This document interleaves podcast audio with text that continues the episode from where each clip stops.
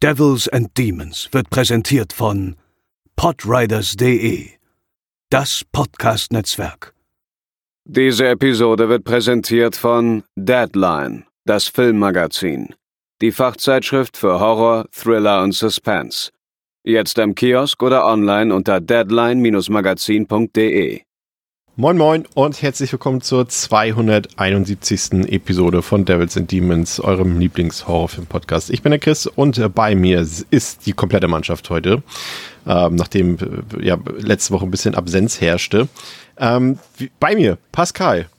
Hallo. Theresa. Hallo. André. Hallo. Oh, das ist schön. Das, daran merkt man auch gleich, heute haben wir wieder ein etwas sanfteres Thema andrehen. Wir, wir, haben, wir haben die beiden wieder zurückgeholt mit unserem The Thema heute. ja, und heute müssen wir nicht so schwermütig einsteigen, weil wir gleich wissen, dass wir über die schlimmsten Dinge auf der Welt reden. Ja, das stimmt. Ja, äh, danke auf jeden Fall erstmal an dieser Stelle äh, für euer Feedback ähm, zu den letzten beiden Episoden, zu der Scream 6 Episode und zu der Cannibal Holocaust Episode. Ähm, hat uns ähm, sehr gefreut, dass euch die beiden Folgen so gut äh, gefallen haben und dass ihr euch die so oft angehört habt. Apropos Feedback, ähm, André, es gibt ja, das ist vielleicht letzte Woche untergegangen, ein bisschen, weil wir es ganz am Ende erwähnt haben. Es gibt jetzt bei Spotify eine neue Funktion. Kannst du nochmal vielleicht äh, für diejenigen, die letzte Woche ein bisschen früher ausgestiegen sind, nochmal kurz erklären, worum es da geht? Äh, ja, ganz einfach. Man kann jetzt bei Spotify die Folgen, die Episoden kommentieren. Das ging früher nicht. Ähm, das geht jetzt bisher nur bei iTunes rezensionsmäßig. Jetzt kann man quasi, es ist kein, also es ist kein Review oder keine Kritik, die man dann irgendwie, also kann man schon reinschreiben, aber ist dafür nicht gedacht. Das ist quasi einfach, da steht, hey, wird dir die Folge gefallen? Dann kann man da eben einfach Feedback da lassen. Das ist einfach eine Feedback-Funktion. Ähm, hat also nichts mit den Bewertungen zu tun, die sind immer noch separat davon, die Sternewertung. Aber man kann eben zu den einzelnen Folgen, ähm, bei, bei, bei iTunes gibt man ja immer Kommentare auf, die das geht auf den Podcast an sich ab. Und hier ist es jetzt pro Folge, gibt es dann halt so ein Frage-Antwort-Ding. Die Frage kann man bisher aber nicht selber wählen, die ist immer einfach, wie gefällt dir die Folge? Mal gucken, ob Spotify da irgendwann nochmal was dran ändert, ob man auch seine eigene Fragen reinstellen kann. Dann könnte man halt sowas fragen wie, was sind eure liebsten Filme in einem gewissen Genre oder passend, irgendwas passend zu der Folge natürlich.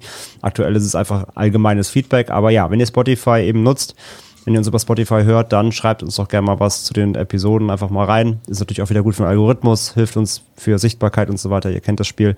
Und ähm, ich glaube, beantworten kann man aber nicht. Muss ich mir aber nochmal genau angucken. Bisher hatten wir noch keine ähm, noch keinen Kommentar, deswegen macht's bitte, damit wir es auch ausprobieren können, was da so geht. Und äh, ja, da würden wir uns natürlich äh, sehr freuen. Achso, und, Fragen, und ganz wichtig noch ganz kurz, ja, ja. Äh, ganz wichtig, äh, es geht, glaube ich, nur im, in der App, in der Mobile-App. Ja. Es, in der Desktop-Version geht es, glaube ich, nicht. Ihr, ihr, könnt da auch äh, einfach Fragen stellen, falls ihr irgendwelche Fragen Oder das natürlich, klar. Ähm, und ansonsten könnt ihr uns natürlich auch überall anders äh, Feedback da lassen und uns Bewertung geben. Da freuen wir uns wirklich sehr drüber. Für euch ist das nur ein kleiner Klick. Äh, für uns bedeutet das äh, tatsächlich alles. Das ist sehr hilfreich. Ähm, ähm, also von daher, falls ihr uns unterstützen wollt, könnt ihr das da tun. Könnt uns aber natürlich auch im größeren Umfang unterstützen auf Steady. Und äh, sonst überall könnt ihr in unseren Shownotes nachlesen, wo das möglich ist.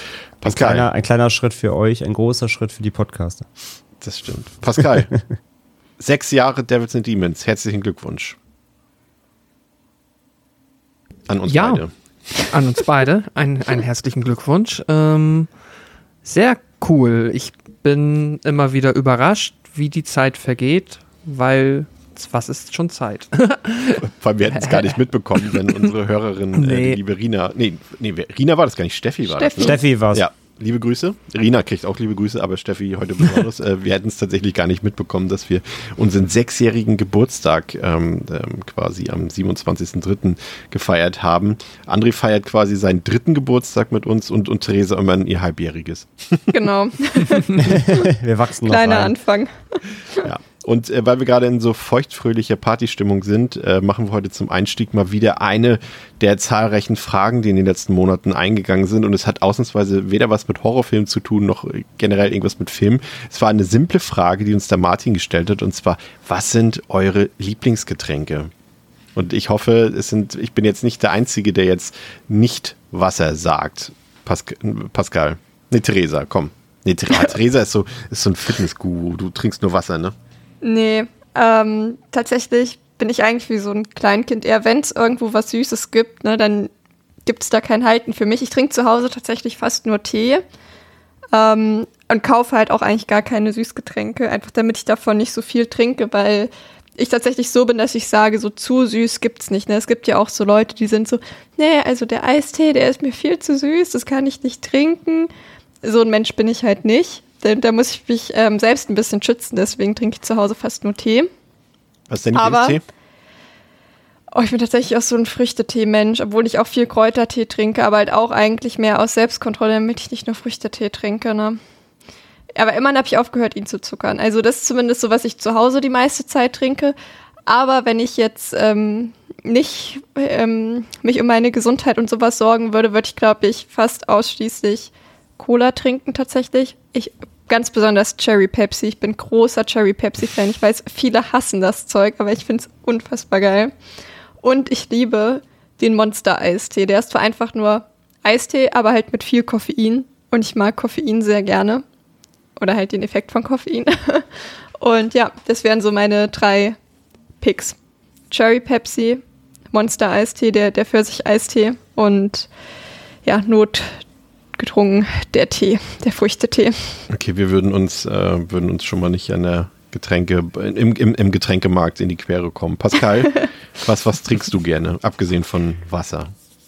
Ähm, ich mag ja keinen Kaffee, auch wenn ich mal als Barista gearbeitet habe, aber das war halt, äh, ja, quasi nur auf der einen Seite, aber ich trinke ihn einfach nicht, aber er mag trotzdem Koffein, deswegen ist es auch bei mir ähm, die Cola, die ich sehr gerne trinke und es waren auch sehr lange mal die Energy Drinks und da habe ich mich dann langsam in so einem ähm, ja, länger andauernden Prozess der weniger selbstzerstörerischen äh, Trinkgewohnheiten mich dazu immerhin gebracht, dass ich jetzt nur noch Cola Zero trinke.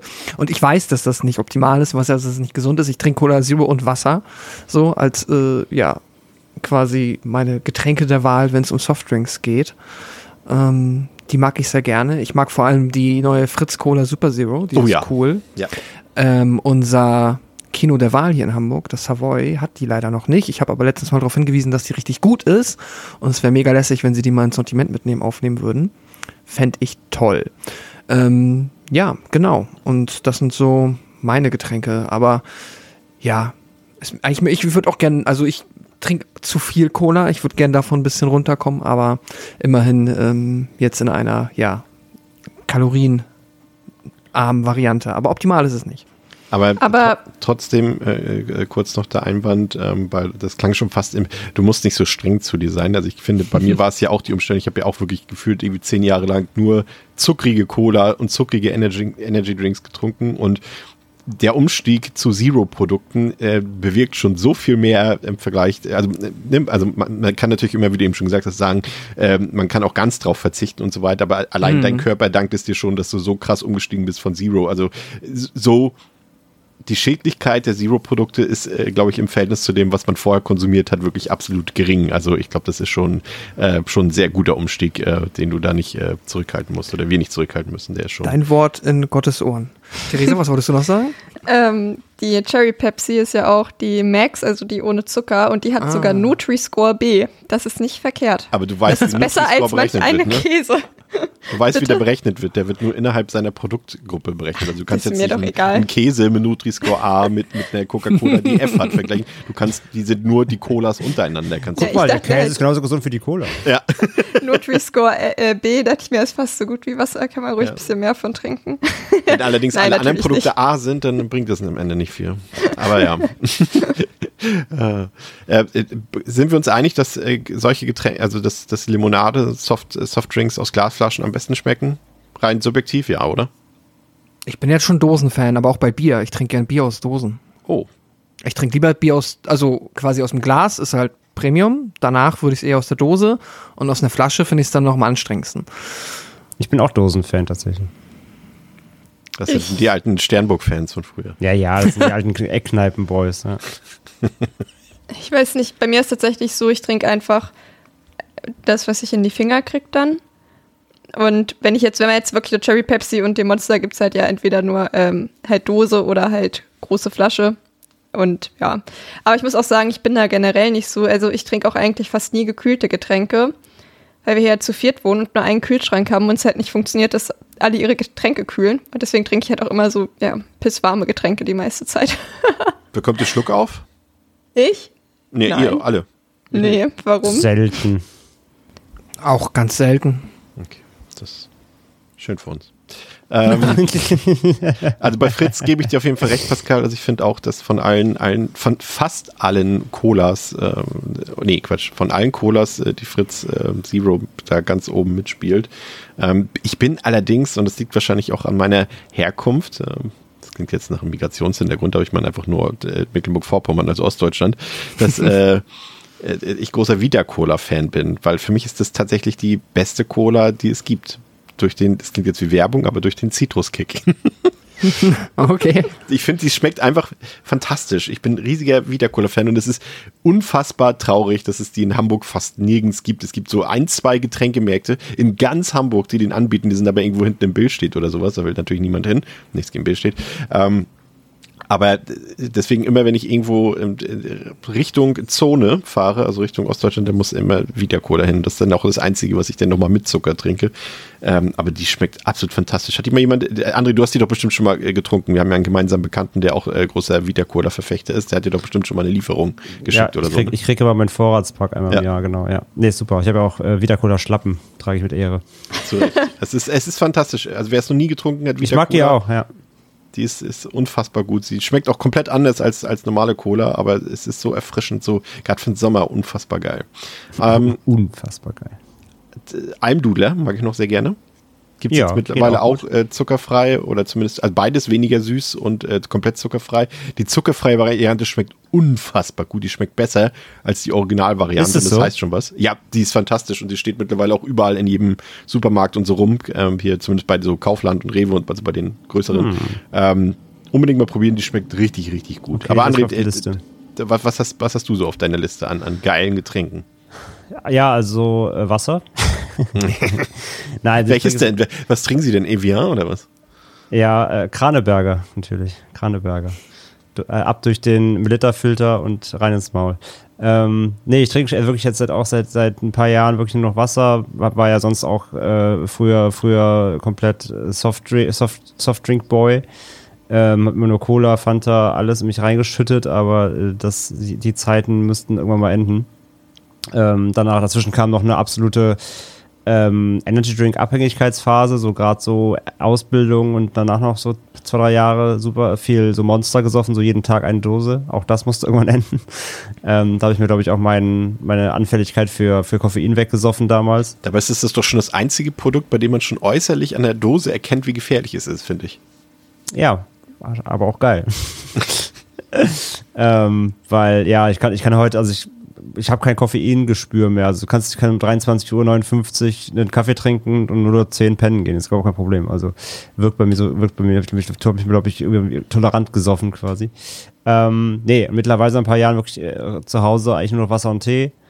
Ähm, aber klar, ich mag schon noch Softdrinks. Gut, dann wenn halt irgendwie, also Fritz zuckerfrei ist mein To-Go eigentlich sonst, wenn ich irgendwie ins Kino gehe oder so, dann meistens Fritz zuckerfrei. Ähm, so bei den Softdrinks äh, äh, Spezi mag ich auch gerne, gibt es zum Glück mittlerweile auch in Zero. Ähm, Welchen Spezi? Den vom Paulaner? Oder den ja, ja, ja. Die Paulaner Spezi in Zero, die gibt es mittlerweile, die ist auch gut. Ähm, und sonst gibt es noch. Aber du magst doch auch so, so, so, so, bist doch auch ein Freund, so wie ich, von, von, von Kaffee-Spezialprodukten, oder? Ne? Also nicht Kaffee, sondern so Latte Macchiato oder Kaffee Olé und, und Cappuccino und sowas trinkst du auch gerne, ne? Ja, ja, voll, voll, absolut. Also wie gesagt, sie haben nicht wirklich eine Wirkung, aber ich trinke sie gerne. Ja, ja. ähm, also Latte Macchiato ist eigentlich so mein To-Go-Kaffee, wenn ich unterwegs bin. Zu Hause einfach ganz normal, äh, gema also gemahlen, äh, äh, einfach Kaffeebohnen rein in die Maschine und ab geht's. Ähm, auf jeden Fall, Kaffee ich, Kaffee, ich mag Kaffee schon. Mittlerweile bin ich auch öfter mal, dass ich morgens aber auch als Alternative einfach English Breakfast Tee trinke mit bisschen äh, Hafermilch. Das geht auch ganz gut als Kaffeeersatz mal. Ähm, aber zum Beispiel, ich mache ab und zu mal so eine Woche Kaffeepause. Ähm, das ist dann als Alternative auch äh, sehr, sehr nice. Und sonst äh, Cola-mäßig mag ich auch total gerne noch die Mio Mate Cola. Also ah, gibt ja, gibt ja Mio Mio Mate, die gibt es auch in verschiedenen Geschmacksrichtungen, die haben auch eine Cola, die mag ich auch gerne, die ist lecker. Die trinke ich immer in der Uni. Ja, die ist, die ist auch sehr nice. Ähm, und sonst, ja, Alkohol trinke ich halt echt schon seit jetzt auch seit ein, zwei Jahren wirklich wenig. Ähm, Bier bin ich fast komplett weg. Irgendwie mag ich, mag ich erstens nicht mehr so richtig irgendwie und ja, wie gesagt, selten. Ich mag halt, ich, ich öfter mal, wie man auch ein 00. Irgendwie, ich finde die von Heineken, das alkoholfreie, ist, ist mit das Beste, finde ich, was es gibt. Ähm, das Bags Blue geht auch gut klar. Ähm, und wenn es mal ein echtes Bier sein soll, dann hole ich mir eher mal, weiß ich, ein, ein, ein, ähm, ein helles oder so. Da finde ich, äh, da, da, da komm, kommt an den Bayern nichts vorbei, muss man sagen. dann mal lieber das, aber sonst, wenn es da mal in die Richtung geht, dann eher so ein Longdrink oder sowas irgendwie. Da bin ich dann eher am Start. Ähm, oder ein Wein inzwischen. Ich habe Weißwein, habe ich oh. irgendwie zu schätzen gelernt, auch in den letzten Jahren. Irgendwie mal ein Weißwein, geht ganz gut rein. Aber das säuft man halt auch nicht. Das trinkt man halt mal einen zum Essen oder so. Das ist halt dann auch wieder ähm, was anderes. So. Ja, aber das ist so, glaube ich, so mein, mein Kosmos. Ganz kultiviert hier. Kleine, äh, eine Zuckerempfehlung habe ich für die Leute, die es sich erlauben äh, können, äh, zuckerhaltige Getränke zu trinken. Immer wieder, wenn man auf der Insel ist, also irgendwo in Großbritannien, es sieht gefährlich aus, es sieht orange aus, aber es schmeckt verdammt geil. Iron Brew ist, wer da mal ist oder sich das importiert oder sowas, Iron Brew. Es ist so geil. Ist das ja. Orangenlimo? Geh ich mit. Ja, nee, nee, nee, sie, sie, sie nee. ist orangefarbig. Also sie ist orange von der Farbe her, aber es ist einfach so ein, so ein Misch aus Energy und, und äh, Fanta, sowas in der Art. So, es ist so. Das ist ganz weird, aber geil. Ja, richtig geil. Es gibt ja bei mir an der Ecke einen Getränkemarkt. Schottisch.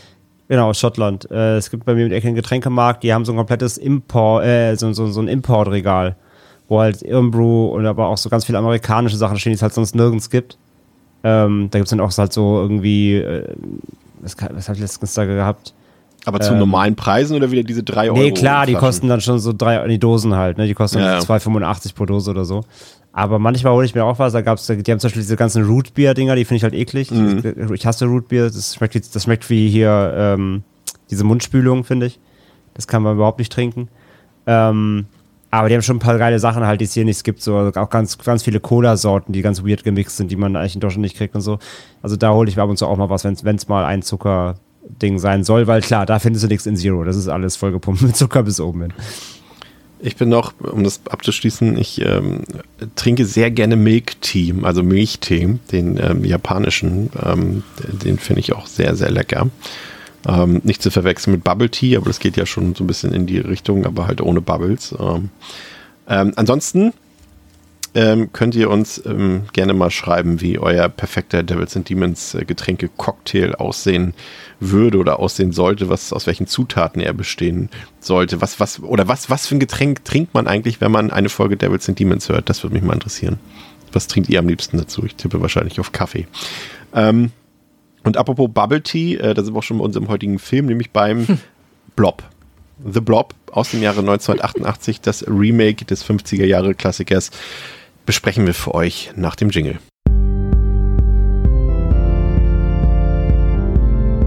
They're coming to get you, Barbara. They're coming for you. Ja, ähm, vielleicht äh, ein bisschen spannend, dass wir heute mal einen Film besprechen, also ein Remake von, obwohl ist gar nicht so selten, wir haben das ja schon öfter gemacht, wir haben auch nie das Original zu Die Fliege oder zu Das Ding besprochen, ähm, von daher ist es gar nicht ungewöhnlich für uns. Ähm, und deswegen passt es sogar ganz gut sogar in unsere Reihe von 50er Jahre Klassikern, dessen Remix äh, vermutlich deutlich besser sind als die Originale. Aber hat jemand ähm, außer mir hier aus unserer Runde das Original mit Steve McQueen aus dem Jahr 1958 mal gesehen? Ich nicht. Ich habe den im Regal aber noch nie, nie reingelegt, wie es so ist. Theresa auch nicht, oder? Nee, ich auch nicht. Nee. Den kann man, äh, um das mal kurz abzufrühstücken, den kann man tatsächlich äh, gucken. Der ist äh, gar nicht so schlecht. Ich habe irgendwie sind mir ein bisschen in die Erinnerung flöten gegangen in dem Film, aber ich habe eine dreieinhalb von fünf gegeben. Also so schlecht kann er nicht gewesen sein. Aber ist natürlich auch ein Kind seiner Zeit und dementsprechend, äh, gerade was die Effekte angeht, äh, beschäftigen wir uns heute, glaube ich, mit einem einer ganz anderen Güteklasse. Ähm, aber auch bei dem Remake jetzt, ähm, ich habe den Film jetzt das zweite Mal gesehen. War das für euch alle die erste Runde? Ruft einfach rein. Ja. Ja. ja. Fantastisch. Dann freue ich mich schon auf das, was gleich folgt. Äh, kurz die Fakten zum Film. The Blob aus dem Jahr 1988 hat auf Letterbox eine Durchschnittswerte von 3,6 von 5, auf der IMDb eine 6,6 von 10. Hat irgendwas zwischen 10 und 19 Millionen Dollar gekostet, äh, wovon die Hälfte für die visuellen Effekte drauf ging. Hat damit leider nur gerade mal 8 Millionen Dollar eingespielt, ist freigegeben ab 18 Jahren, wenn ihr den Film kaufen könnt. Heute ganz simpel, es gibt ähm, die, das Keepcase, die Emery auf Blu-ray für schlappe 8 Euro, manchmal sogar noch weniger, müsst ihr mal gucken bei Amazon, ähm, ist relativ häufig im Angebot. Ähm, ich habe den noch im Mediabook, das ist aber schon lange out of print und das äh, sage ich jetzt auch nur, um damit anzugeben, weil kaufen könnt ihr das nicht mehr. äh, Film läuft 95 Minuten, ähm, Triggerwarnung, Pascal, würde mir jetzt spontan nichts anfallen. Es gibt einfallen, es gibt einmal eine, eine ja, ist jetzt auch eine blöde Formulierung, eine kleine sexuelle Belästigung ist Quatsch, weil es gibt nur sexuelle Belästigung, ob klein oder groß, spielt glaube ich keine Rolle. Aber jetzt nichts, äh, was jetzt in die explizite Richtung geht. Ansonsten ist mir jetzt eigentlich nichts eingefallen. Nö, ich hätte jetzt auch nur an diese Szene gedacht, tatsächlich, ja. Also, ja, kann man wahrscheinlich schon sagen. Das ist, wäre, würde einer Triggerwarnung meiner Meinung nach gerecht werden. Okay, dann haben wir das ähm, an dieser Stelle erledigt. Den Film gedreht hat Chuck Russell. Das ist kein Unbekannter für diesen Podcast, André, denn äh, der gute Mann hat nicht nur die Maske gedreht und, und äh, den ersten Scorpion King oder Reacher mit äh, äh, Arnold Schwarzenegger, sondern auch vielleicht den, nicht den besten, aber den beliebtesten Nightmare on Elm Street Film, nämlich Teil 3. Also wir hier im Podcast sind ja auch sehr große Fans des dritten Teils und äh, das ist ja erstmal auf dem Blatt Papier vielversprechend, dann auch für The Blob, ne? Ja, auf jeden Fall. Also da hat er auf jeden Fall gezeigt, dass er ein gutes Händchen hat für Horror. Also eine gute Visitenkarte ist es definitiv. Ähm, Scorpion King halt weniger. Maske mag ich auch, aber es ist ein anderes Genre. Und naja, und Eraser ist halt so, ja, nett. Ähm, aber ja, wie gesagt, hier jetzt im Genre, fürs Genre ist, ist Nightmare 3 auf jeden Fall ähm, ein Aushängeschild, wo man sagen kann, okay, der Mann hat schon mal guten Horror gemacht ist halt krass, ne? weil es sind ja unabhängig von der Qualität, die Filme, die du eben auch nochmal rekapituliert hast, sind ja alles namenhafte Filme und wenn man bedenkt, dass der Mann sich heute irgendwie mit John Travolta und irgendwelchen C-Movies rumschlagen muss, irgendwie auch manchmal ein bisschen schade, wo die Leute landen, aber wird wahrscheinlich auch irgendwie seine Gründe haben. Hm. Theresa, was hast du dir vorgestellt ähm, oder was hast du gedacht, was erwartet dich bei The Blob für einen Film im Vorfeld? Hm. Ich muss dazu sagen, ich habe vorher auch nicht auf Letterbox oder sowas geguckt. Also ich hatte wirklich überhaupt gar keine Ahnung, ob der Film allgemein positiv aufgenommen wird oder eher nicht. Und ich habe tatsächlich gedacht, dass das eher ein Trash-Film ist, weil er heißt einfach der Blob und ich dachte mir so, ja, was soll der, was soll der Glibber schon tun, so mäßig? So, es kann eigentlich nur albern werden. Ähm, ja, habe ich gedacht, ja, ob das so ist, werden wir äh, später noch hören. Aber ja, davon bin ich irgendwie ausgegangen. Aber ist auch eigentlich echt mal ganz interessant, wenn man so echt überhaupt gar keine Ahnung hat von den Filmen und wie die allgemein so wahrgenommen werden, weil ich finde, das ist halt echt so ein Film vom Namen her schreit der Trash. Prüfen wir gleich. Pascal, was sagt uns die Inhaltsangabe des Verleihs über den Inhalt, über den Plot des Films?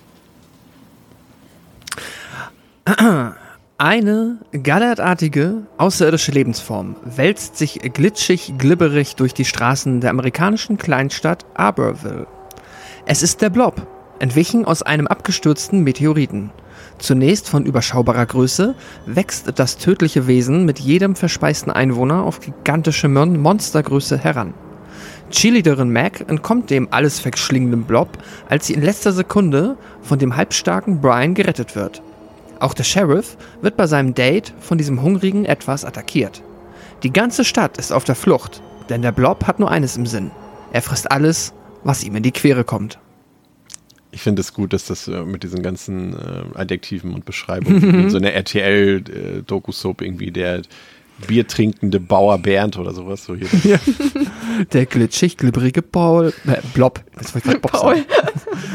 oh, sehr gut. Ja, lass uns ein bisschen ins Detail gehen. Ähm, Pascal hat erwähnt, der Film spielt in Aberville. Das ist eine gewöhnliche amerikanische Kleinstadt und die Teenager sind hier noch äh, normale Teenager. Die dürfen hier noch Teenager sein. Die sind sportbegeistert, haben nur Unsinn im Kopf und sind pausenlos am Flirten. Und so will sich Quarterback Paul unbedingt mit der Cheerleaderin Mac verabreden.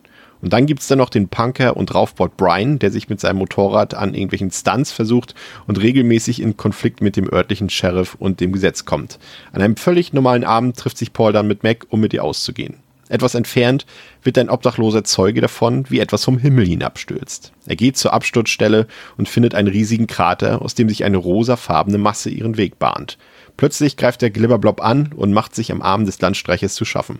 Der verletzte Mann will auf die Straße flüchten und gerät dabei in einen Unfall mit Brians Motorrad und einem Auto, in dem sich Paul und Mac gerade befinden. Die drei Teenager entschließen sich dazu, den Mann ins Krankenhaus zu bringen. Ja, ähm, André, der Film beginnt äh, sehr unheilvoll. Wir sehen Bilder einer leeren Stadt, ähm, was erstmal, ja, mich hat das ein bisschen an Phantoms tatsächlich erinnert, irgendwie die, die, die ersten paar Sekunden während der Opening Credits, aber äh, wir erfahren ja auch sehr schnell den Grund dafür, denn alle Leute sind beim örtlichen Highschool-Football-Spiel und schon wird klar, wir haben hier dieses typische US-Kleinstadt-Setting, alle sind sportbegeistert, irgendwie kennen wir das aus äh, ziemlich vielen Filmen, aber für mich funktioniert das äh, auch so gut wie in den meisten anderen Filmen. Ne? Wir haben so ein bisschen so, so, so, The Crazies würde vielleicht ganz gut passen, The Faculty, sowas in diese Richtung, finde ich, äh, geht das Setting so ein bisschen. Ja, Faculty wollte ich auch gerade sagen, da hat es mich vor allem erinnert, ja ähm, diesem Opening eben. Das, so, das, ist ein, das ist eine kleine Stadt mit überschaubaren Leuten und alle sind natürlich aber so ein Mega-Event. Also für die Stadt ist das ja quasi der Super Bowl. äh, Beginnt The Faculty nicht auch sogar so? Mm, mit einem Footballspiel, wo die Kamera erst so von irgendwie. Nee, Faculty nee? beginnt nicht im Footballspiel, nee. Das okay. kommt erst später, dann, wenn, wenn das schon alles, wenn der Coach schon längst infiziert ist und so weiter. Nee, nee, das kommt erst später. Ähm, das große Spiel. Ähm, aber ja, wie gesagt, muss ich dann auf jeden Fall auch dran denken, die Parallele.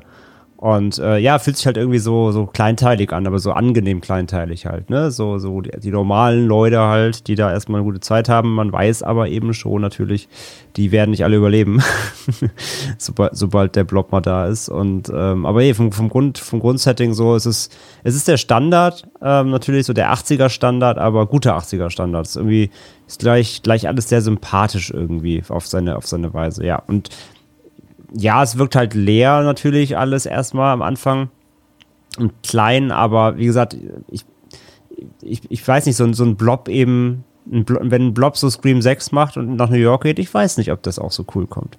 Deswegen, ich glaube, so Kleinstadt ist bei solchen Settings auch dankbarer einfach. Die ähm, Besetzung des Films ist ja ganz interessant, Pascal. Ich, ich vergesse es auch jedes Mal wieder, dass äh, Shawnee Smith, äh, die wir ja ähm, alle hm.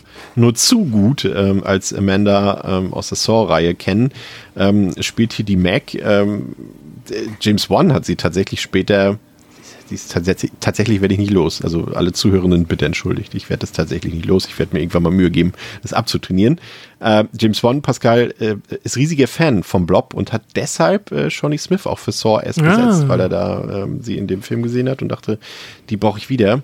Ähm, ich muss gestehen, ähm, ich bei Saw mochte ich sie ja so gar nicht irgendwie, aber hier finde ich, äh, muss ich sagen, ja, vielleicht liegt es auch daran, dass es vielleicht ein bisschen oberflächlich gedacht hat. Ich finde, sie, sie ist ganz nett anzuschauen in dem Film, aber ich finde, sie macht auch ihre Figur, äh, eine gute Figur als äh, Final Girl irgendwie in dem Film, also als, als, als Hauptfigur. Ich finde, das passt eigentlich ganz gut.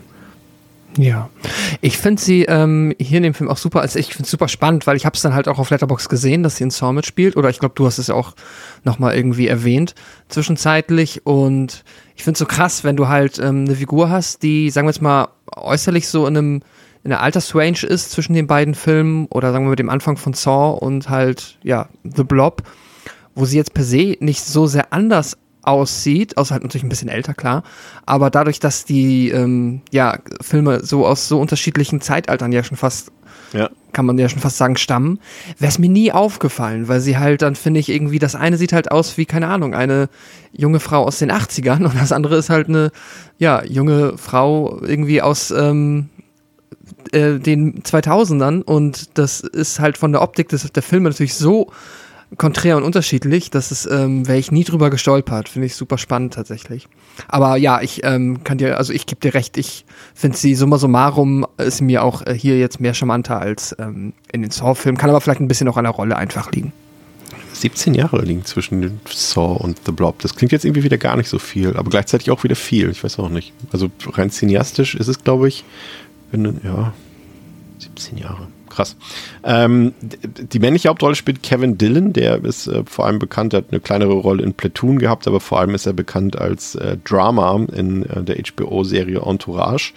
Ähm, ansonsten haben wir noch Jeffrey DeMunn dabei, den kennt man äh, vor allem und äh, da leiten wir auch gleich äh, um zum Autor des äh, Skriptes, äh, zu Frank Darabont, weil Jeffrey DeMonn halt auch in fast allen Darabont-Filmen und Serien mitgespielt hat. Hier spielt er den Sheriff, aber hat auch äh, gerade in The Walking Dead und sonst überall mitgespielt. Und Frank Darabont hat das Skript geschrieben hier. Ähm, den kennt ihr wahrscheinlich alle, der hat Shawshank Redemption geschrieben, Green Mile hat er geschrieben, Nightmare on M Street 3, The Mist, also diese ganzen äh, King-Verfilmungen ähm, und ist natürlich auch als äh, Showrunner und Autor von The Walking Dead ähm, auch in den letzten Jahren nochmal groß ins Rampenlicht ähm, gekommen. Ähm, Theresa, Brian, ist ja ähm, vielleicht so unsere, unsere heimliche Hauptrolle neben äh, Megan, ähm, gespielt eben von Kevin Dillon. Ähm, der ist so ein bisschen der Raufbold, so ein bisschen der, der Punk, nennen mhm. sie ihn ja sogar im Film, der auch immer gegen das Gesetz verstößt, ein bisschen der wilde Typ. Aber so richtig ähm, anti alles äh, ist er jetzt auch nicht. Ne? Ich finde, da haben sie schon so ein bisschen daran gearbeitet, dass er zwar ja vielleicht so ein bisschen aneckt, aber irgendwie trotzdem alles im braven Hollywood-liken Rahmen. Ne? Ja, also ich fand ihn jetzt eigentlich, also ich konnte seinen Ruf nicht so ganz nachvollziehen irgendwie. ich fand, das war, also das ist tatsächlich sowas, den fand ich nicht so authentisch irgendwie. Also es hat dann zwar irgendwie funktioniert, dass er dann halt natürlich irgendwie doch noch seine weiche Seite zeigt und eigentlich gar nicht so der schlimme Typ ist und sowas. Aber ja, es, ich hatte jetzt irgendwie keinerlei Angst vor ihm oder so. Also ich hatte jetzt nicht das Gefühl, dass das eine Person ist, vor der man irgendwie Angst haben müsste, sondern eher so einer, der vielleicht irgendwie zweimal im, äh, ja, im lokalen Supermarkt geklaut hat und deswegen jetzt äh, vom Sheriff gehasst wird, aber eigentlich nicht so richtig was verbrochen hat. So machte er den, eher den Eindruck auf mich so. Und als würde er gerne, ähm, ja, so ein krasser Typ sein, aber ist es halt eigentlich nicht so richtig.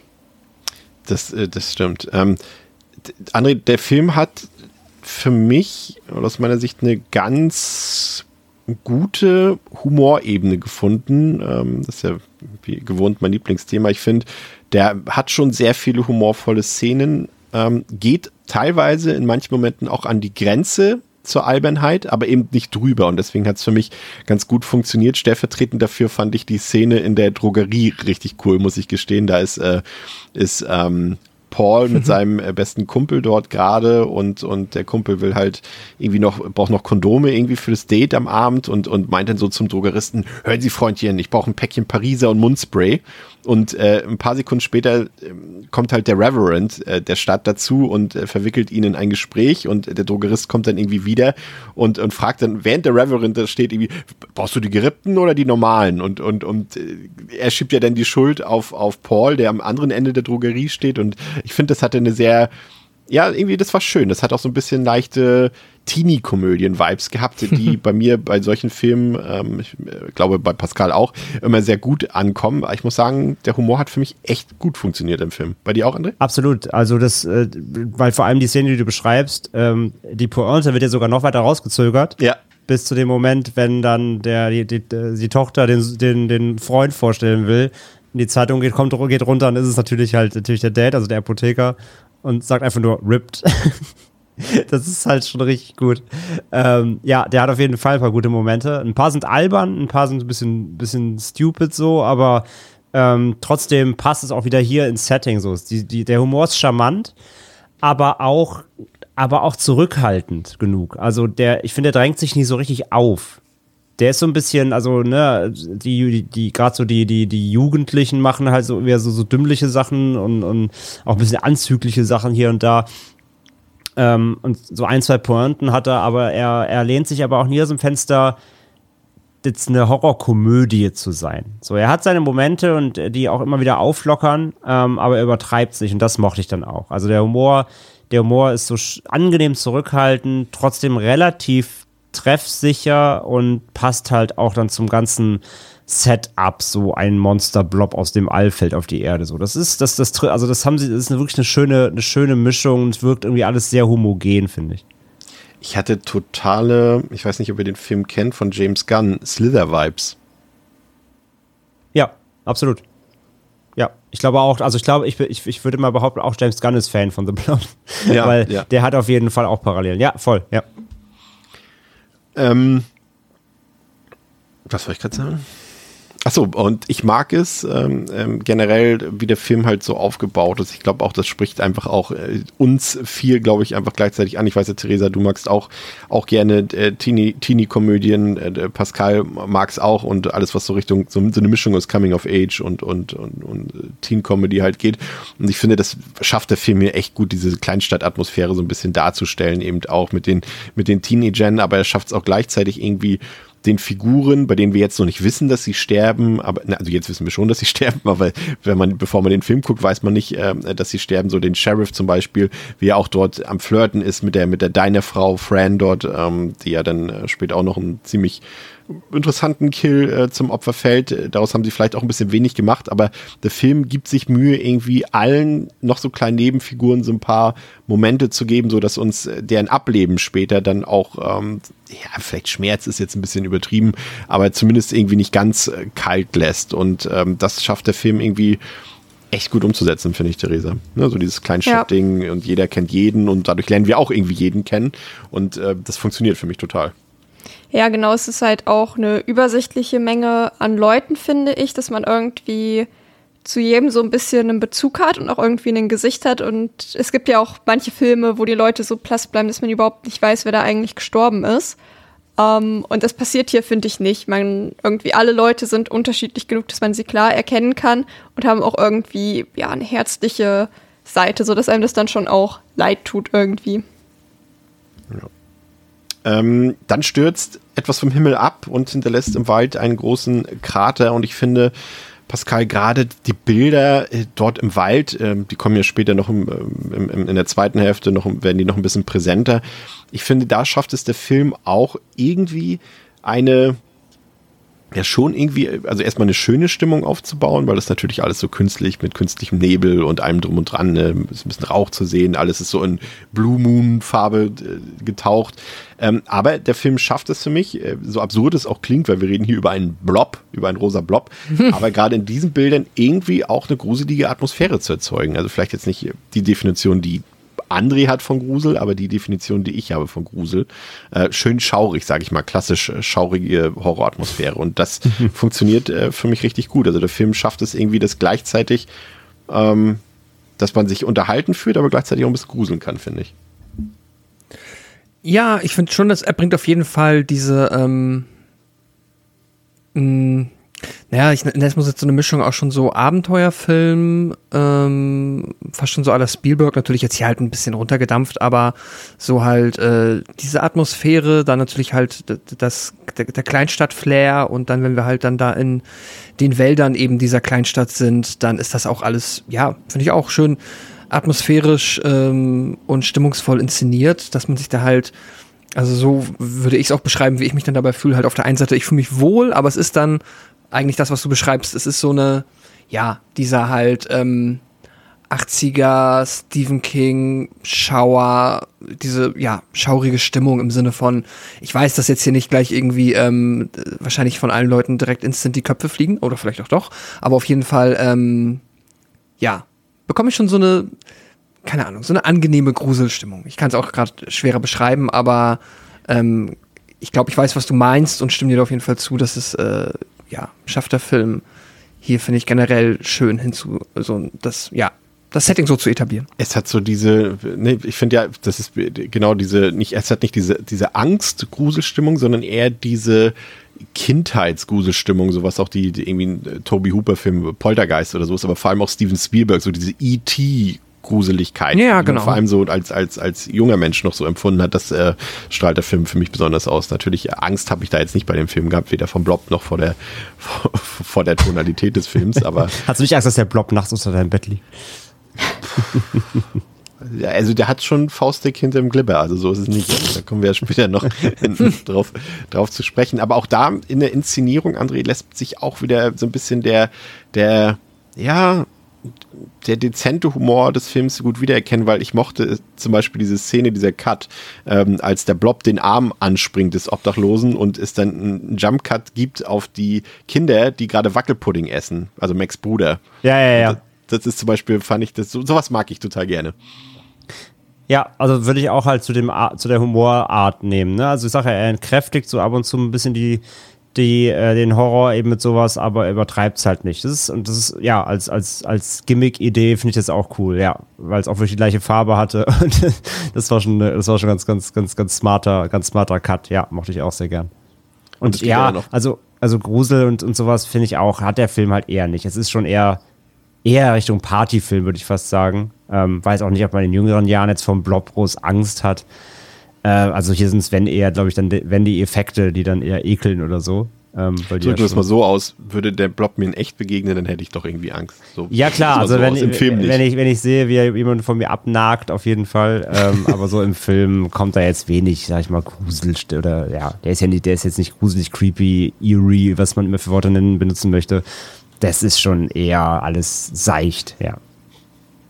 Das packe ich übrigens auch, Eerie packe ich auch auf die Liste, die ich letzte Woche angefangen habe mit den Wörtern, die du dauernd benutzt im Podcast. Ey, wie gesagt, gib, wenn, mir irgendjemand ein Wort nennt, was das in Deutsch abbildet, nutze ich das immer weiter, aber es gibt es einfach nicht. Deswegen, es tut mir leid.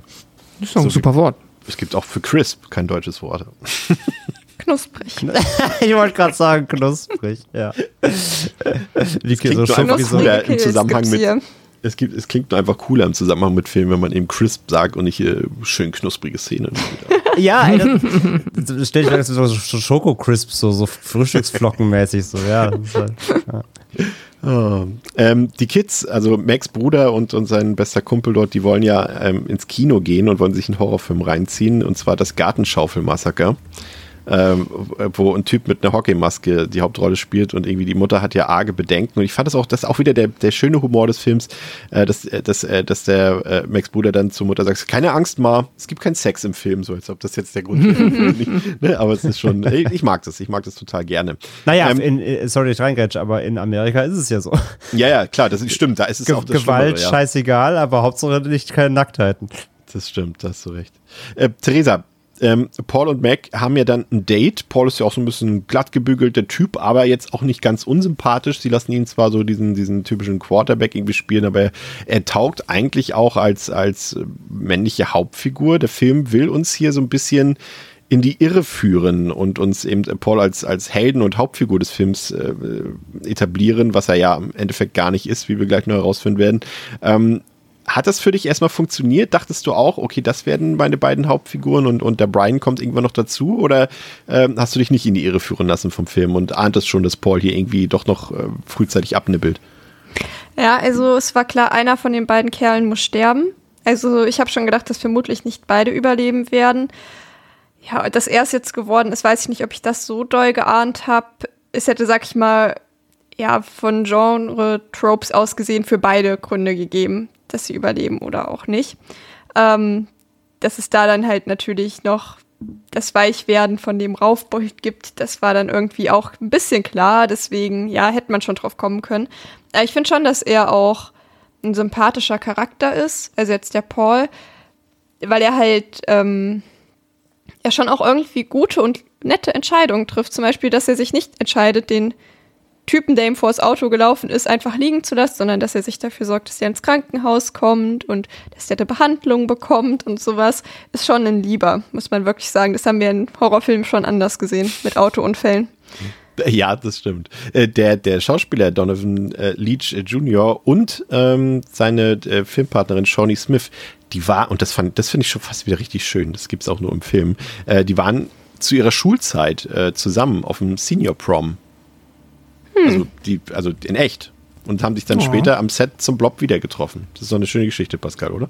Das ist cute, ja, auf jeden Fall. Er hat, ihm, er hat ihm einen Brief geschrieben nach dem Prom und hat sich irgendwie bedankt für einen schönen Abend und ähm, sie hat später dann mal erzählt, dass sie den noch jahrelang aufgehoben hat, äh, diesen Brief. Oh. Und äh, ja, hat ihm jetzt trotzdem für den Film nichts gebracht.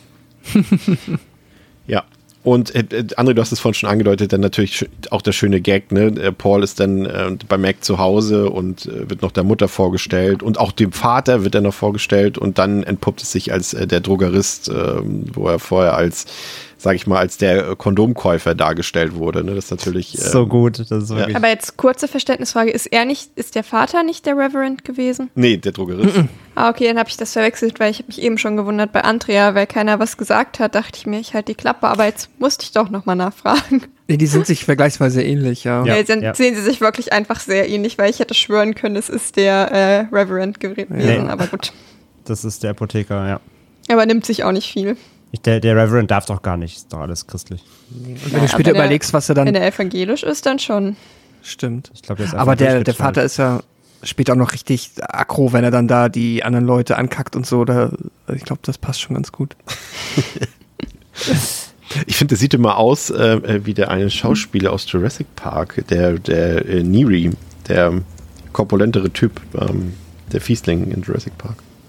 Boah, ich finde, der ist auch noch mal ein bisschen ähm, anders. Ja, anders drüber anders halt, als Jurassic Park. Ich, ich komme gar nicht auf den Schauspieler, verdammt. Ich meine optisch äh, eigentlich auch nur. Ähm, ja, ja, ich auch. Diese, der, der, könnte zum Beispiel auch irgendwie kein, keine reine positive Hauptrolle spielen, glaube ich, in dem Film. Wie hieß denn der noch? Jurassic. Ja, der Newman aus Seinfeld halt. Äh, ja, egal. Ja, wir schaffen es, wir schaffen es, wir wollen das äh, irgendwie, irgendwie bin ich blöd. Ach ja, Wayne Knight, genau. So. Genau.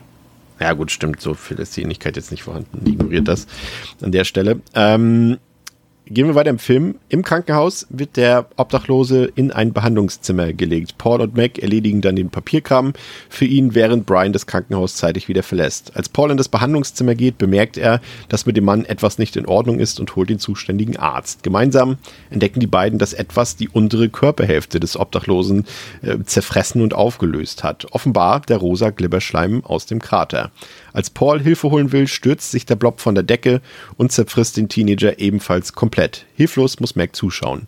Doch niemand will ihr die Geschehnisse glauben, weder die Eltern noch die Polizei. Zunächst wird Brian beschuldigt. Klar, er ist ja auch der böse Bub der Kleinstadt. Doch letztlich fehlen die Beweise und er wird freigelassen, während im Wald ein paar weitere Teenies vom Blob getötet werden. Mac ist mittlerweile zu Hause abgehauen und trifft auf Brian, der zunächst eher widerwillig der Sache nachgehen will. Im Restaurant von Fran ähm, treffen sie jedoch wieder auf den Blob, nachdem der die Servicekraft George durch den Abfluss gezogen und zerstückelt hat. Die Teenager können flüchten, doch Besitzerin Fran wird beim Versuch in einer Telefonzelle, äh, um Hilfe zu rufen, ebenfalls vom Blob verschlungen. Als sie vergeblich nach dem Deputy, Deputy auf dem Polizeirevier suchen, versuchen sie den Cop im Wald zu finden. Ähm, ich äh, lass uns mal über, ein bisschen über die Effekte reden, ähm, André, äh, die der Film hier auffährt. Äh, die stammen jetzt äh, von ziemlich guten Leuten, die äh, unter anderem ja auch äh, The Abyss äh, gedreht haben, habt ihr ja gerade auch im ähm, Genre-Geschehen äh, drüber geredet. Mhm. Auch Leute, die mit Jim Henson zusammengearbeitet haben, Lyle Conway zum Beispiel, Stuart Ziff hat für Star Wars Effekte gemacht, für Ghostbusters, Jurassic Park. Der Make-up-Mann Tony Gardner hat für Army of Darkness, für Darkman, äh, Wild Wild West, äh, zuletzt für Zombieland 2 und Old Effekte gemacht und dann natürlich die Post-Production Opticals und Miniaturen von DreamQuest, die ich meine, was haben die da im, im, Portfolio? Blade Runner, Gremlins, Nightmare 3, Predator, Lost Boys, äh, The Abyss, Total Recall, Exorcist 3, Con Air, Armageddon. Also äh, hier wurde nichts dem Zufall überlassen. Das sind richtige Profis und ich finde, das sieht man den Effekten auch unfassbar gut an. Die sind, also 1988 und ganz ehrlich, ich finde, die sind immer noch absolut fantastisch. Ja, absolut. Also da war ich wirklich erstaunt. Ich hatte das ja schon gelesen, klar im Vorfeld, äh, wo er wusste um den, um den Ruf so der, der Effektarbeit in dem Film. Das hatte ich schon öfter mal gehört und gelesen. Von daher war ich da schon sehr gespannt. Und das muss man direkt sagen, Mal abgesehen allgemein so, dass der Film relativ, also finde ich, relativ gut gealtert ist. Aber gerade bei den Effekten muss man sagen, das ist wow, so, das, das klappt heute noch genauso. Also, ne, wir gerade gerade auch beim, beim ersten Mal jetzt sehen, ähm, ist es immer so die große Überraschung, ob so ein Film aus den 80ern da noch standhalten kann. Und da gibt's wirklich nur ganz marginelle ein, zwei Szenen, wo man dann irgendwie sieht, dass das dann, dass der Effekt halt so auf das Bild gelegt wurde oder sowas. Später wurde, gibt es so eine Szene, da haut der Blob mit so einem Tentakel ja. so auf, auf den Bürgersteig. Da sieht man halt so, dass es halt auf das, auf die, auf die Szenenbild draufgelegt wurde. Aber das sind so Kleinigkeiten. Aber rein die ganzen Practicals so, ähm, äh, die, die ganzen Gore-Effekte und so weiter, die Splatter-Szenen, äh, aber auch eben die, die, wie getrickst wird mit der Telefonzelle auch, wenn er dann auch dieser halb verschimmelte Kopf an die Scheibe drückt und sowas so. Da sind so gute Sachen dabei das sieht alles richtig, richtig gut aus. Das ist schön, schön anfassbar, das ist physisch, das ist eklig, das schleimt. Ähm, auch wenn der da mit dem, mit dem Obdachlosen, ne, beziehungsweise in dem, in dem Krankenhaus danach, dann die Szene, wo der Arm, wo, wo sie den Arm festhält, ne, Shawnee Smith, und der reißt dann so ab und so. Da sind so krass eklige Szenen dabei, auch mit dem, ähm, mit dem Abfluss, das ist mega. Sieht man zwar jetzt nicht so viel, aber auch das ist geil. Ähm, also, das ist, die Effektarbeit ist absolut top. Und ja, wie du gerade sagst, wenn man sich anguckt, wer da beteiligt war, das war ja, wie hieß nochmal diese, diese krasse Schmiede da, die der, die der auch mitgegründet hat, der, der Yeatman. Äh, äh Dream Quest. Mir war das Dream Quest, hat nicht also Wurde später auch umbenannt nochmal. Ich habe jetzt aber vergessen, was sie umbenannt wurde. Äh, wie hießen die denn nochmal? Ich gucke gleich nochmal nach. Aber die waren ja, die haben ja auch, äh, oder war es Dream Quest? Dann war es vielleicht Dream Quest. Ähm, jedenfalls, egal. Die, die haben ja ohne Ende Preise auch gewonnen, auch gerade ja. äh, für, für, ähm, für Abyss und so. Von daher, ähm, äh, ja, wie gesagt, gerade wenn man sich überlegt, dass die auch The Fly noch auch The Fly die Effekte gemacht haben, da treffen sich viele Parallelen ja. zur, zur Schleimigkeit. Ähm, nee, absolut top. Da war ich bei jedem, bei jedem Effekt äh, habe ich innerlich gejubelt. Das ist echt, das ist richtig nice. Nicht nur zur Schleimigkeit, natürlich auch, auch im, im Kontrast äh, Remake von 50er Jahre Film. Hm, ja, auch, klar. Auch ganz ja. gut. Ja, finde ich auch. Also gerade so der erste Moment, als sie da die, die das Laken da oder die Decke wegziehen vom Obdachlosen und da nur noch die Hälfte seines Körpers da ist und, und alles unterm Tor so irgendwie verschwunden ist und, und als Paul dort, äh, als ja der Blob von der Decke fällt und ihn da auffrisst, der Arm rausgerissen wird, das sind schon unfassbar gute Effekte und vor allem sind sie halt auch äh, gedreht worden, richtig. Ne? Also der, der Schauspieler, der äh, Donovan Leach Jr., der war auch wirklich da unter dieser Glibbermasse, meint auch, er wäre fast erstickt. Sie haben das irgendwie mit äh, Methozel gemacht, das ist äh, gereinigte Zellulose, das war so, damit haben sie so ein bisschen die Blobflüssigkeiten ähm, dargestellt. Also muss man schon sagen, Theresa, effektemäßig äh, kannst du den problemlos im Jahr 2023 gucken, ne? Ja, auf jeden Fall. Also es gibt halt schon vor allem, sag ich mal, wenn man dann ja, die Gesichter hat, die irgendwie im Glibber feststecken. Da sieht man es dann schon so ein bisschen, aber es ist jetzt wirklich auch Meckern auf hohem Niveau. Also vor allem dadurch, dass ich ja wirklich was ganz fürchterliches erwartet habe, ähm, war ich dann doch sehr positiv überrascht. Und das war dann auch so der Moment, als, ähm, also als dem Obdachlosen dann die Decke weggezogen wurde, dann war mir auch klar, okay, ich habe es jetzt doch nicht mit so einem Trashing-Film zu tun. Hm. Die meinen das schon sehr, sehr ernst hier. Und es hat mir sehr gut gefallen, muss ich sagen. Also ich war auch wirklich sehr erstaunt über die Qualität der Effekte und wie gut die manche Sachen getrickst haben. Auch das mit dem, ähm, mit der Küchenhilfe, die dann in den Abfluss reingezogen wird, das fand ich auch wahnsinnig cool einfach. Da war ich so richtig so, oh, was? Ja. Hätte ich am liebsten direkt zurückgespult und auch mal geguckt. Habe ich natürlich nicht gemacht, weil ich faul bin, aber ist eine gute Szene. Pascal, du wirst wahrscheinlich nicht äh, widersprechen äh, bei unserem Nein. Lobgesang. nee, es ist halt wirklich die ein, zwei Greenscreen-Momente, die halt leider nicht gut gealtert sind, wo man es dann halt dann doch sieht. Wobei ich fast schon wieder finde, dass dadurch, dass das ja halt so ein ähm, Remake von halt einem ja, Oldschool-Monster-Movie ist, der finde ich ja eh auch so sein, so ein, so ein Autokino-Charme hat irgendwie, wie man ihn erwarten würde von halt, ja, so einem wirklich, keine Ahnung, 50er-Jahre-Film, der halt den Teenies damals im Autokino geguckt haben. Dadurch hat das auch schon wieder fast seinen eigenen Charme, wenn du ab und zu mal siehst, dass da halt offensichtlich, ähm, ja, ein bisschen äh, offensichtlichere Trickarbeit am Werk ist, aber davon ab dann die wirklichen Blob-Effekte, äh, beziehungsweise die halt nicht Greenscreen-Blob-Effekte sind wirklich klasse und auch, ähm, ja, äh, der Film war wesentlich mh, mm, ekliger auf der Body-Horror-Ebene, als ich es erwartet hätte. Und äh, ich hätte gedacht, da wird jetzt sehr, sehr viel mehr einfach nur auf Dinge verschwinden im Blob und sind dann halt weg. Aber ähm, da wird dann ja noch sehr viel mehr Deformation an den Opfern betrieben, was ich ziemlich cool fand und was halt auch wirklich, ja, von den Ausnahmen abgesehen, immer noch ziemlich geil aussieht. Wie fandst äh, du das, dass hier äh, Chuck Russell quasi oder Darabont ja im Drehbuch so einen kleinen Hitchcock-Moment hat oder aus dem Hitchcock-Playbook spielt, dass, äh, dass er Paul, seine vermeintliche Hauptfigur, äh, so früh aus dem Film ausscheiden lässt? Hat es dich überrascht oder war dir das auch schon klar, irgendwie, weil du dachtest ja, irgendwie muss Brian ja noch ein bisschen damit reinkommen? Ne, mich hat es tatsächlich überrascht, ähm, einfach weil ich war erstmal grundsätzlich positiv von eigentlich allen Hauptfiguren, aber halt auch von, pa von Paul ähm, überrascht, äh, weil der halt, wie ihr habt eben auch, ihr habt es eben auch schon erwähnt, wie, die haben zwar jetzt hier alle irgendwo ihr ähm, offensichtliches Stereotyp, das Ding, ne, so auf, auf die Stirn geklebt, wurde, aber ich finde es super cool, dass der Film halt schon in der Hinsicht intelligent geschrieben ist und weiß nicht, ob das in den 80er noch progressiv war, keine Ahnung, aber auf jeden Fall sich sehr viel mehr Mühe gibt, halt seine Figuren trotzdem differenziert aufzufächern und du halt dann, ne, du hast zwar, wie du es gesagt hast, du hast quasi diesen Quarterback, aber halt der, der deswegen nicht einfach nur komplett nach dem Trope geschrieben halt quasi der, ähm, ja, Fuckboy Arschloch ist, sondern der halt eigentlich nur ein, auch ein netter Dude ist. Und dann hast du ähm, im Gegenzug halt Brian, der irgendwie in der Stadt wohl, weil scheinbar, keine Ahnung, braucht, jede Stadt braucht ein Dorf Trunkenbold anscheinend äh, in den USA zu der Zeit und jede Stadt braucht halt den Punk, den, den Rowdy.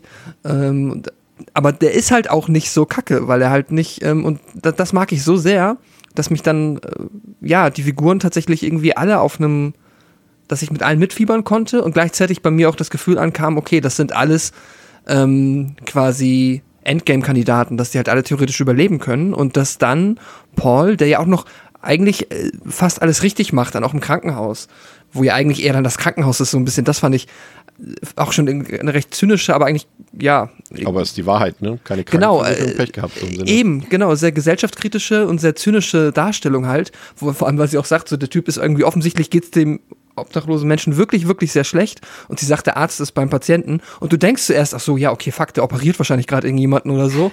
Und dann sitzt er halt auch nur im Büro und unterhält sich mit jemandem und sagt so, ich habe keine Zeit. Das ist, hä? Was ist denn das für eine Notaufnahme?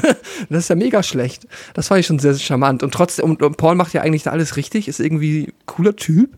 Ähm, Im Gegensatz halt zu seinem Sportlerkollegen, der ist dann halt wirklich das äh, Trope Arschloch. Ja, ähm, ja.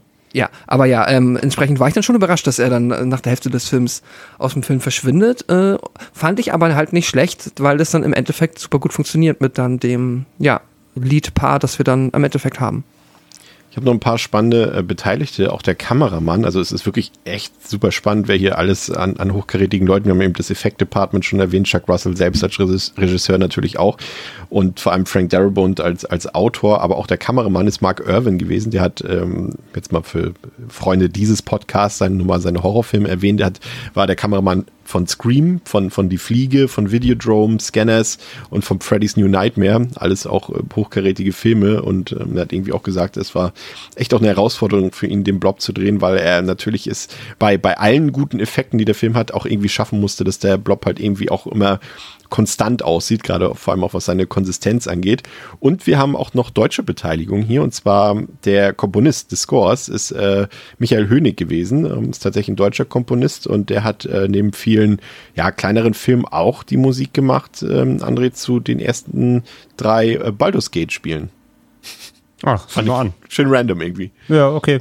Ja, spannend. Aber, Aber sind das deutsche Scores, ja. Nein, das nee, sind Bioware Games. Bioware, ne? Und die ja. ersten drei ist auch, also ich weiß nicht, ob die jetzt noch ein ähm, Spin-off meinen, weil das dritte also ist ja das, quasi, das, das, kommt dieses Jahr raus. kommt ja erst, das ist im Early, im Early Access. Dann, ja. dann war es ein, das ist dann mein Fehler. Äh, ich habe nur drei Baldur's Gate Titel gelesen, dann war es wahrscheinlich ein DLC oder ein Add-on oder irgendwie sowas. Ja, ja, es gibt auch Spin-offs, die auch Baldur's Gate heißen. Genau, genau. Das offizielle Baldur's Gate 3 kommt erst dieses Jahr im Herbst. Genau. Hönig, Musiker, gucken wir nochmal nach. Oh, der hat schön lange Haare gehabt. Na, der lebt ja auch noch. Ach, der war bei Tangerine Dream auch dabei, aber nur ein Jahr.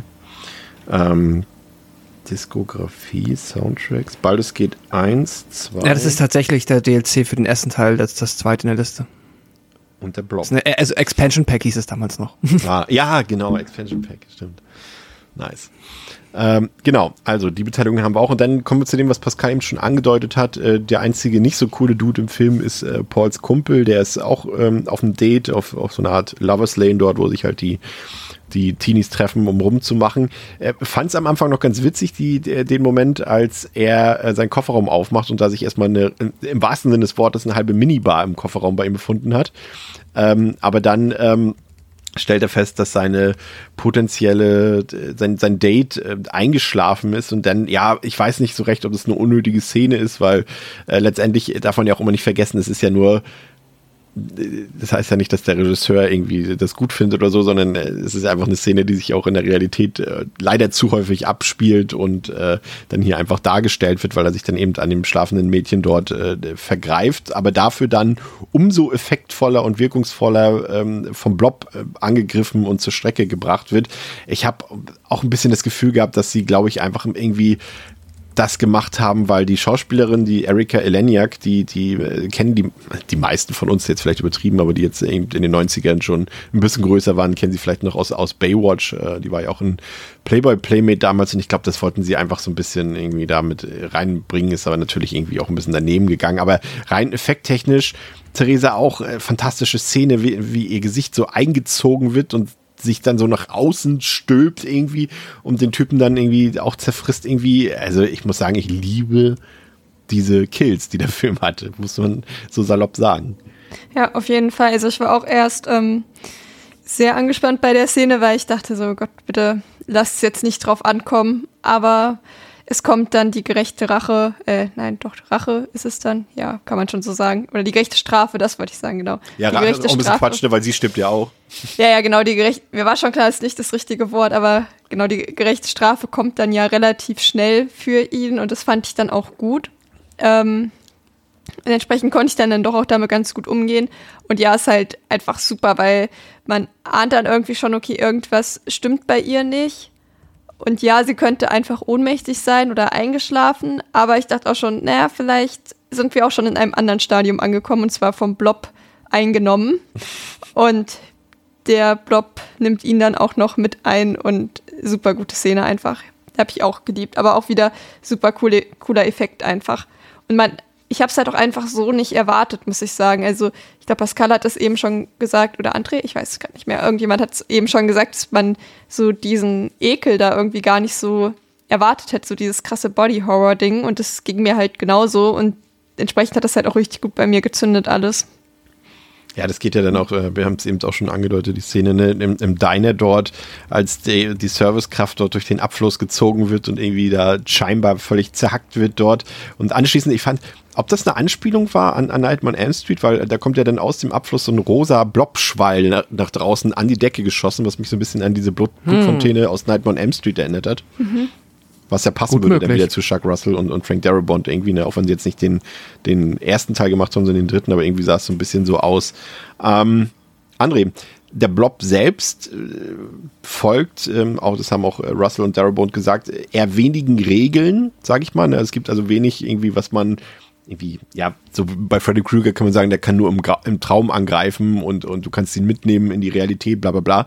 Aber der Blob, der hat jetzt nicht so viele Regeln. Der breitet sich einfach aus, ist immer da, wo er gerade sein will, macht, was er will, ist, ist, ist in der Regel halt schon da und ähm, ist äh, laut äh, den beiden gestaltet wie ein nach außen gestülpter Magen, inklusive der Magensäure sozusagen, die dann die Menschen zersetzt. Äh, wie findest du den Blob Magst du den Blob?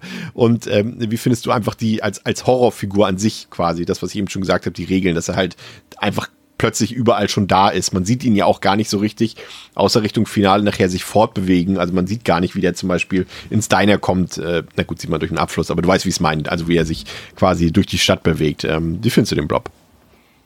Der Blob ist ein richtig guter. der, rockt, ähm, der Blob rockt. Der Blob rockt, er blobbt. Ich mag, ich mag den Blob sehr gern, weil er vor allem, also ähm, ich, bin, ich bin dankbar, dass er halt wirklich so unförmig ist und einfach, äh, also der, der, der, der, der Marketing-Titel zum Film war ja Terror has no shape. Ne? Und äh, das, das mag ich halt, dass sie nicht irgendwie ihm noch dann ein Gesicht gegeben haben, irgendwie mit so, mit so Googly Eyes oder keine Ahnung. Also außer äh, die seine, seine Opfer, das Gesicht nimmt er ja dann kurz mal auf. Ja, ja, so ein bisschen, genau, das so ein bisschen sieht man dann, was er so geschluckt hat. Aber nein, das ist halt der Blob selbst, so, das ist wie bei Live, den haben wir ja schon besprochen. Ja, das ist am Anfang ja auch so Calvin so, so eine Masse und irgendwann entwickelt er dann so eine gewisse quasi so ein bisschen körperliche Eigenschaften, so mit Gesicht und so. Und ich bin froh, dass das beim Blob nicht so ist, dass der irgendwann dann so Arme kriegt. Klar, er hat so ein bisschen Tentakeln und so, aber es ist ja auch eher alles nur, nur so, so Auswüchse, die dann einmal kurz so rauswachsen, ähm, wieder einfahren. Aber ähm, bin froh, dass sie ihm nicht irgendwie eine Gestalt gegeben haben, das Klassische. Ne? So, er ist einfach eine Masse so und, und, und wabert einfach nur vor sich hin. Und das mag ich gern, ähm, dass man einfach mal so, so, so ja, weggeht von diesen klassischen, das braucht, das braucht irgendwie Züge von einem Tier und oder Mensch oder halt so Classic Alien, so, sondern es ist einfach ein Blob halt, eine Masse. Ähm, und dass man halt, ja, dass man halt nicht immer sieht, wo, wo er hergeht, aber quasi weiß man es ja trotzdem, gerade dann eben durchs letzte Drittel, vor allem durch Kanalisation eben, ne, genau. Er, er geht halt unterirdisch meist unterwegs so dass man die sich ganz auf der Straße rumwabbeln sieht. Ähm, das finde ich okay. Der, der, das ist ja auch das gute Pacing des Films. Ich will, ich will jetzt nicht sehen, wie der Blob da äh, minutenlang irgendwie von A nach B kommt. Das ist mir ja scheißegal. Ähm, es kommt halt eine Szene, ein Setpiece, zack, Schnitt, nächstes Setpiece, der Blob ist wieder da, Gematsche geht los. So. Das ist okay und das, das funktioniert auch. Das ist völlig zweckmäßig, aber dadurch hat der Film ja dieses, dieses super Pacing und hat im Grunde ja auch keine Längen. Ähm, von daher, das, das finde ich schon alles sehr homogen, gut eingewoben irgendwie. Ähm, so, das, das passt für mich. Und wie gesagt, das, du, du weißt ja, wo er sich herbewegt, weil man es später ja dann auch aktiv ähm, sieht mit dem Setpiece eben in der Kanalisation. Wie hat dir der Antagonist gefallen, Pascal? Es tut mir fast schon leid, den Blob als Antagonisten zu bezeichnen, weil er fast irgendwie auch was Nettes an sich hat. Ja, ich, ich mochte ihn auch. Ist, glaube ich, auch einfach die beste Lösung, die du finden konntest, um halt, ich meine, das Konzept von so einem Blob ist ja halt schon super campy. Also, ähm, das bekommst du jetzt ja halt auch irgendwie nicht, ja, keine Ahnung, unver also viel seriöser geht's ja kaum. Klar, sieht er jetzt halt natürlich aufgrund der Farbe halt ein bisschen, ähm, ja, fast schon irgendwie cute aus, so in seiner Form. Ne? Es ist halt äh, irgendwie ganz nett, aber dadurch bekommt er halt auch dann das, äh, dieses Alien-eske und das, ähm, ja, Ungewöhnliche. Und dann, ja, eigentlich das, was André sagt. Ich finde es auch einfach, ja, cool, dass sie gar nicht versucht haben, den irgendwie zu ähm, anthropomorphisieren, sondern dass sie direkt halt einfach gesagt haben, hier, das ist äh, einfach nur unförmiger, intelligenter Glibber, der äh, ja, Menschen frisst. Let's go. Das passt. Passt so und äh, ja, hat dann in Kombination mit dem Body Horror halt wirklich einen coolen Antagonisten ergeben. Und wie fandst du das, dass äh, quasi jetzt durch, durch Pauls Ableben äh, ja Brian und Mac sich dann auf einmal näher kommen? Hat das äh, für dich funktioniert? Ja, absolut. Ähm, ich einerseits, dass halt Mac dann auch quasi spätestens nachdem Paul weg ist, halt dann auch in ihrer, ja quasi gewachsen ist in ihrer Figur und jetzt halt äh, eine aktive Rolle zur Problembewältigung halt irgendwie einnimmt und dann mit Brian, der auch halt, also beide können so aus ihrem, aus ihrer Schublade ein bisschen rauskommen und halt über sich hinauswachsen und halt, äh, ja, das äh, funktioniert super gut und dass die halt irgendwie dann auch vergleichsweise schnell ja, irgendwie so romantische Vibes untereinander haben, finde ich jetzt auch nicht schlimm, weil irgendwie, keine Ahnung, Mac und Paul waren jetzt auch nicht äh, irgendwie schon seit zwei Jahren zusammen und äh, da musste sie es erstmal verarbeiten. Das funktioniert dann für mich, dass die halt dann in so einer extremen Situation, ja. Weißt du, weißt du welche Frage ich mir gestellt habe? Kannst du dich erinnern an die Einleitung beim Footballspiel? Ähm, da sagt doch, äh, sagt doch der, der Kumpel von Paul, ja, willst du dich nicht mal an Mac ranmachen? Und dann sagt er doch, sagt er doch, ja, aber die hat doch einen Freund. Und dann meinte der andere doch, ja, aber der ist nicht so das spielt gar keine Rolle. Das, das habe ich nicht verstanden. Das wird doch gar nicht aufgegriffen irgendwie, ne?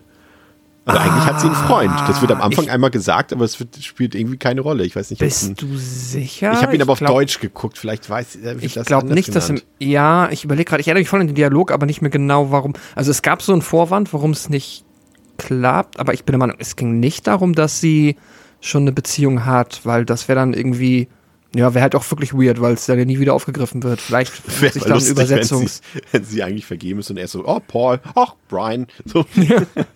Who cares? Ach, Blob. Ja, ja. Ich, apropos Blob, ich fand es übrigens echt gemein, dass er, dass er Fran umgebracht hat dort in der Telefonzelle. Ich meine, das war natürlich großartig getrickst, das haben sie mit Miniaturen auch gemacht, aber das äh, so viel zum Thema, dass die Nebenfiguren durchaus auch ein paar Szenen bekommen, sodass uns halt ein Tod in der Figur nicht unbedingt äh, komplett egal sein muss. Ne? Aber gehen mhm. wir weiter in die zweite Filmhälfte. Im Wald treffen Brian und Mac nicht nur auf die Cops, sondern auch auf ein Team von Wissenschaftlern vom Militär, die das Absturzgebiet bereits untersuchen. Ihnen wird erzählt, dass sich gefährliche Bakterien nach dem Meteoritenabsturz ausbreiten und deshalb ganz Aberwill unter Quarantäne steht. Brian traut dem Braten nicht und flieht, während Mac zurückbleibt und später in der Stadt nach ihrem Bruder Kevin und dessen Kumpel Eddie sucht. In einem Kino wird sie fündig. Doch der Blob hat sich auch hier schon ausgebreitet und greift die Besuchenden an und tötet dabei auch weitere Leute. Brian erfährt beim Belauschen der Wissenschaftler, dass es sich gar nicht um einen Meteoriten handelt, sondern um einen Satelliten und der Blob das Produkt eines misslungenen Tests mit Biowaffen war. Der Blob befindet sich mittlerweile in der Kanalisation, in die auch Mac mit den beiden Jungen geflüchtet war. Die Zivilisten sind den Wissenschaftlern egal und als Kollateralschaden zu verbuchen, wenn es ihnen gelingt, dafür den Blob einzufangen. Brian macht sich auf, um Mac und die Kinder zu retten.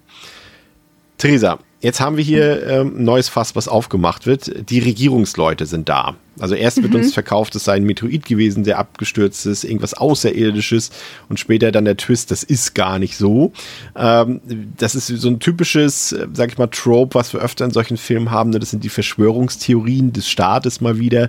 Ähm, sie diskutieren ja auch, äh, eigentlich müssen wir den konservieren äh, und, und, sie sagen auch, ja, dann müssen wir die Wahrheit halt verschweigen und dann ist äh, man kann es als Waffe gegen die Russen einsetzen, haben wir auch dieses kalte Krieg-Thema noch so ein bisschen drin. Ähm, und, und der eine Wissenschaftler sagt irgendwie noch, ja, aber wir wissen doch, wie gefährlich das ist und das können wir doch nicht machen und so weiter und so fort. Und am Ende war es quasi ein Experiment äh, mit Bakterien, was dort schiefgegangen ist und wie immer, die Menschen sind dort nur Kollateralschaden, bla bla bla und so weiter und so fort. Wie fandst du, dass jetzt hier dieses Thema mit der Regierungsverschwörung aufgemacht wurde?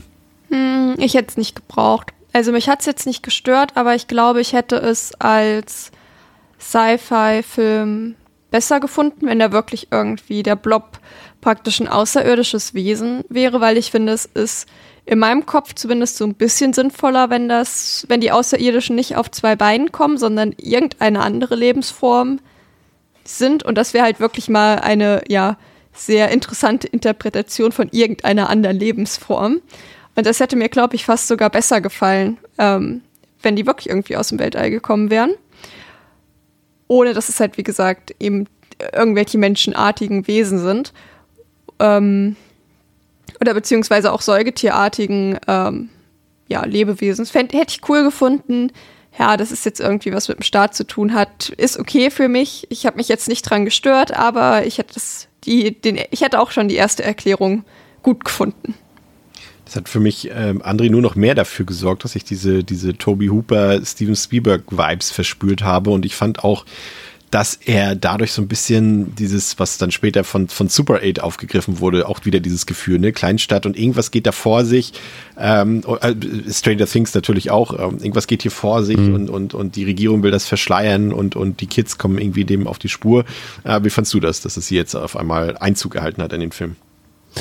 Ähm, ja, witzig auch, dass, also, was heißt witzig, liegt auf der Hand, aber dass du schon Stranger Things sagst, das kam mir auch direkt wieder in den Sinn, so, ne, wie, also, das fällt ja wieder, wenn du solche Filme guckst, dann weißt du immer sofort, wo Stranger Things seine ganze Inspiration näher hat. Ne? So, das ist ja, also genau das Ding, so äh, irgendwas geht vor, die Regierung schreitet ein und geheime Experimente und plötzlich kommen irgendwelche Soldaten und äh, alles wird abgesperrt und ja, mit einer kleinen Stadt, von der keiner weiß und die kann einfach weggebombt werden, weil die vermisst eh keiner. Das ist komplett alles natürlich drin, ja. Ähm, ja, ich bin auch so ein bisschen, bisschen zwiegespalten. Ich bin auch eher so bei Theresa, ich sage auch so, hätte ich nicht unbedingt gebraucht. Ich finde so auch die, die, ähm, die Parts eben, wenn es da, wenn es da äh, um die, um diese, diese Ökoschutzsoldaten geht, ähm, sind nicht die stärksten des Films halt. Ähm, Gerade auch wenn sie dann eben die, die Kids jagen und so weiter. Es ist okay, es funktioniert. Ähm, es ist auch, es macht den Film jetzt nicht irgendwie groß schlechter, finde ich, aber es ist der, der unaufgeregteste oder uninteressanteste Part für mich des Films. Und ich bin auch so, ich hätte es auch gar nicht gebraucht. Von mir aus hätte es auch lieber gerne wirklich der Blob from Mars sein können, irgendwie, der auf dem, der auf dem Asteroiden reincrasht. So, so ist es halt. Ähm, also es war im, im, 50er Jahre Ding doch auch Regierung, ne? Das war auch der gleiche Plot, meine ich. ich nee, da war es Alien. Da ist Alien. Ah, ja, habe ich ähm, ja? recherchiert. Ja. Okay. Aber vielleicht auch deswegen hier der Twist, dass sie es ein bisschen anders ja. machen wollten dann, ne? Ja, okay. Genau, so ein bisschen ja. mehr der Zeitgeist. Ja, ja, okay, okay, verstehe. Ja, ey, wie gesagt, es ist okay. Ähm, tut jetzt keinem weh. Ich finde aber eben die, auch die Szenen dann eben ähm, mit, den, mit den Soldaten da. Einer ist ja auch Bill Mosley, ne? Ja. Der, der, der da ja so verletzt wird in der, in der Kanalisation. Natürlich, überall muss Bill Mosley mitspielen, in jedem Horrorfilm seit 30, 40 Jahren. Ähm, Nee, aber wie gesagt, ist, ist okay, aber, aber hätte ich auch nicht unbedingt haben müssen. Ich hätte auch einfach gerne den Plot aus dem Original dann gehabt, äh, wenn es ein Alien gewesen wäre, aber ist okay. Pascal, stimmst du den beiden zu oder siehst du es anders? Ja, ich, ich bin per se auch dabei, dass ich äh, auch jetzt in allem, was ich mal, sag ich mal so, in dem, in, in, in der ähnlichen Liga sich befindet, halt entweder in diesen 80er-Film oder dann, wenn wir jetzt halt in quasi, ne, im, äh, äh, ja, 89er-Universum sind halt, was Stranger Things ähm, oder 1984 oder solche Filme angeht. Ich bin auch nicht der größte Fan dann halt von der äh, Verschwörungs- quasi ähm, ja von der Deep State Verschwörungstheorie Nummer, dass da dann halt irgendwelche geheimen Area 51 ähm, ja Operationen am Start sind und die dann immer so komplett äh, auffällig halt irgendwie in ihren Anzügen dann irgendwo hinfahren, niemand bekommt's mit. Ist auch nicht, finde ich immer, so, ja, oft nicht das, was ich mag. Hier auch nicht. Ich war auch so ein bisschen, ah fuck, ich hätte lieber was anderes gehabt. Allerdings finde ich, dass die dann wiederum im Film durchaus noch eine nützliche Rolle einnehmen. Jetzt halt als dann der, und das ist ja oft so in diesen Filmen, wenn du halt dann noch quasi die, du hast irgendeine Art von, ähm, ja, unnatürlich oder übernatürlichem Bösen, was ja aber dann dir viele Ebenen wegnimmt, wie du halt äh, Figuren gegeneinander ausspielen kannst, weil die können jetzt ja irgendwie nicht zum Blob gehen und sagen so, jetzt hör mal zu, Blob. So, äh, so machst du, gehst aber nicht mit uns um, du scheiß Blob. Und da geht dir ja viel verloren und viel Möglichkeit verloren, irgendwie der Menschlichkeit reinzubringen. Deswegen sind sie praktisch, weil du hast dann die menschlichen Antagonisten zusätzlich zum Blob. Und da kann dann zum Beispiel dieser äh, ungeliebte ähm, Polizei-Deputy oder wer das ist, der da halt auch mega das Arschloch ist also trotzdem stirbt, aber er kann ja immer noch mal seine äh, leichte Charakterwendung bekommen und dann halt äh, ja quasi ein bisschen charmanter äh, den Abgang machen und dafür finde ich sind die dann wie so oft halt in diesen Filmen oder Serien noch recht dienlich, dass du halt dann ja noch das menschliche Böse mit drin hast.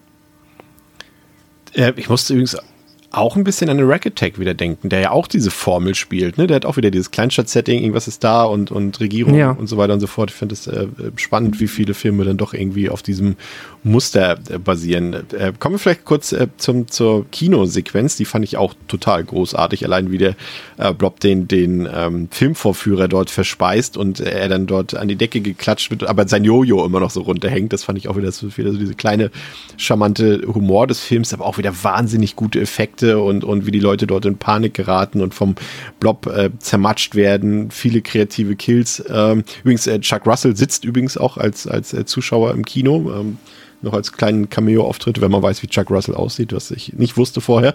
Ähm, aber auch die Sequenz äh, wieder komplett äh, gelungen, André, ne? Komplett. Ich finde eh die ganze Kinoszene super. Auch halt auch mit diesem halt im Film, ne, dass du erst ja den Film im Film siehst und dann zoomst halt raus. Auch wieder so ein Film, den ich gerne vollständig sehen würde. Ja, ja, kom äh, komplett. Ja, ja, auch wo er, wo er so meint, dann der Charakter im Film so, mit, wo, wo er diesen den Kettensägen-Typ sieht, meint so, hm, ist, äh, ist eine komische Saison für Hecke schneiden. ist, ist, das, ist das so ein Peeping Tom vielleicht? Und dann die, die, die Frau so, ja, dann geben wir ihm mal was zum Spannen. So, es ist so auch so cringe, richtig gut. Ähm, und dann zoomt halt so raus und siehst halt den Saal und so, das mochte ich alles richtig gerne. Das ganze Kinosetting ist cool. Es gibt übrigens einen, meine ich zumindest, korrigiert mich, wenn ich, wenn ich falsch liege, wenn ihr jetzt darauf geachtet habt. Ich glaube, es gibt einen Filmfehler ähm, in dem Vorführraum. Ähm, sobald nämlich der Typ, der guckt dir dann mit seiner, mit seiner Hirn, äh, Hirn, sag ich schon, Kopflampe, wollte ich sagen.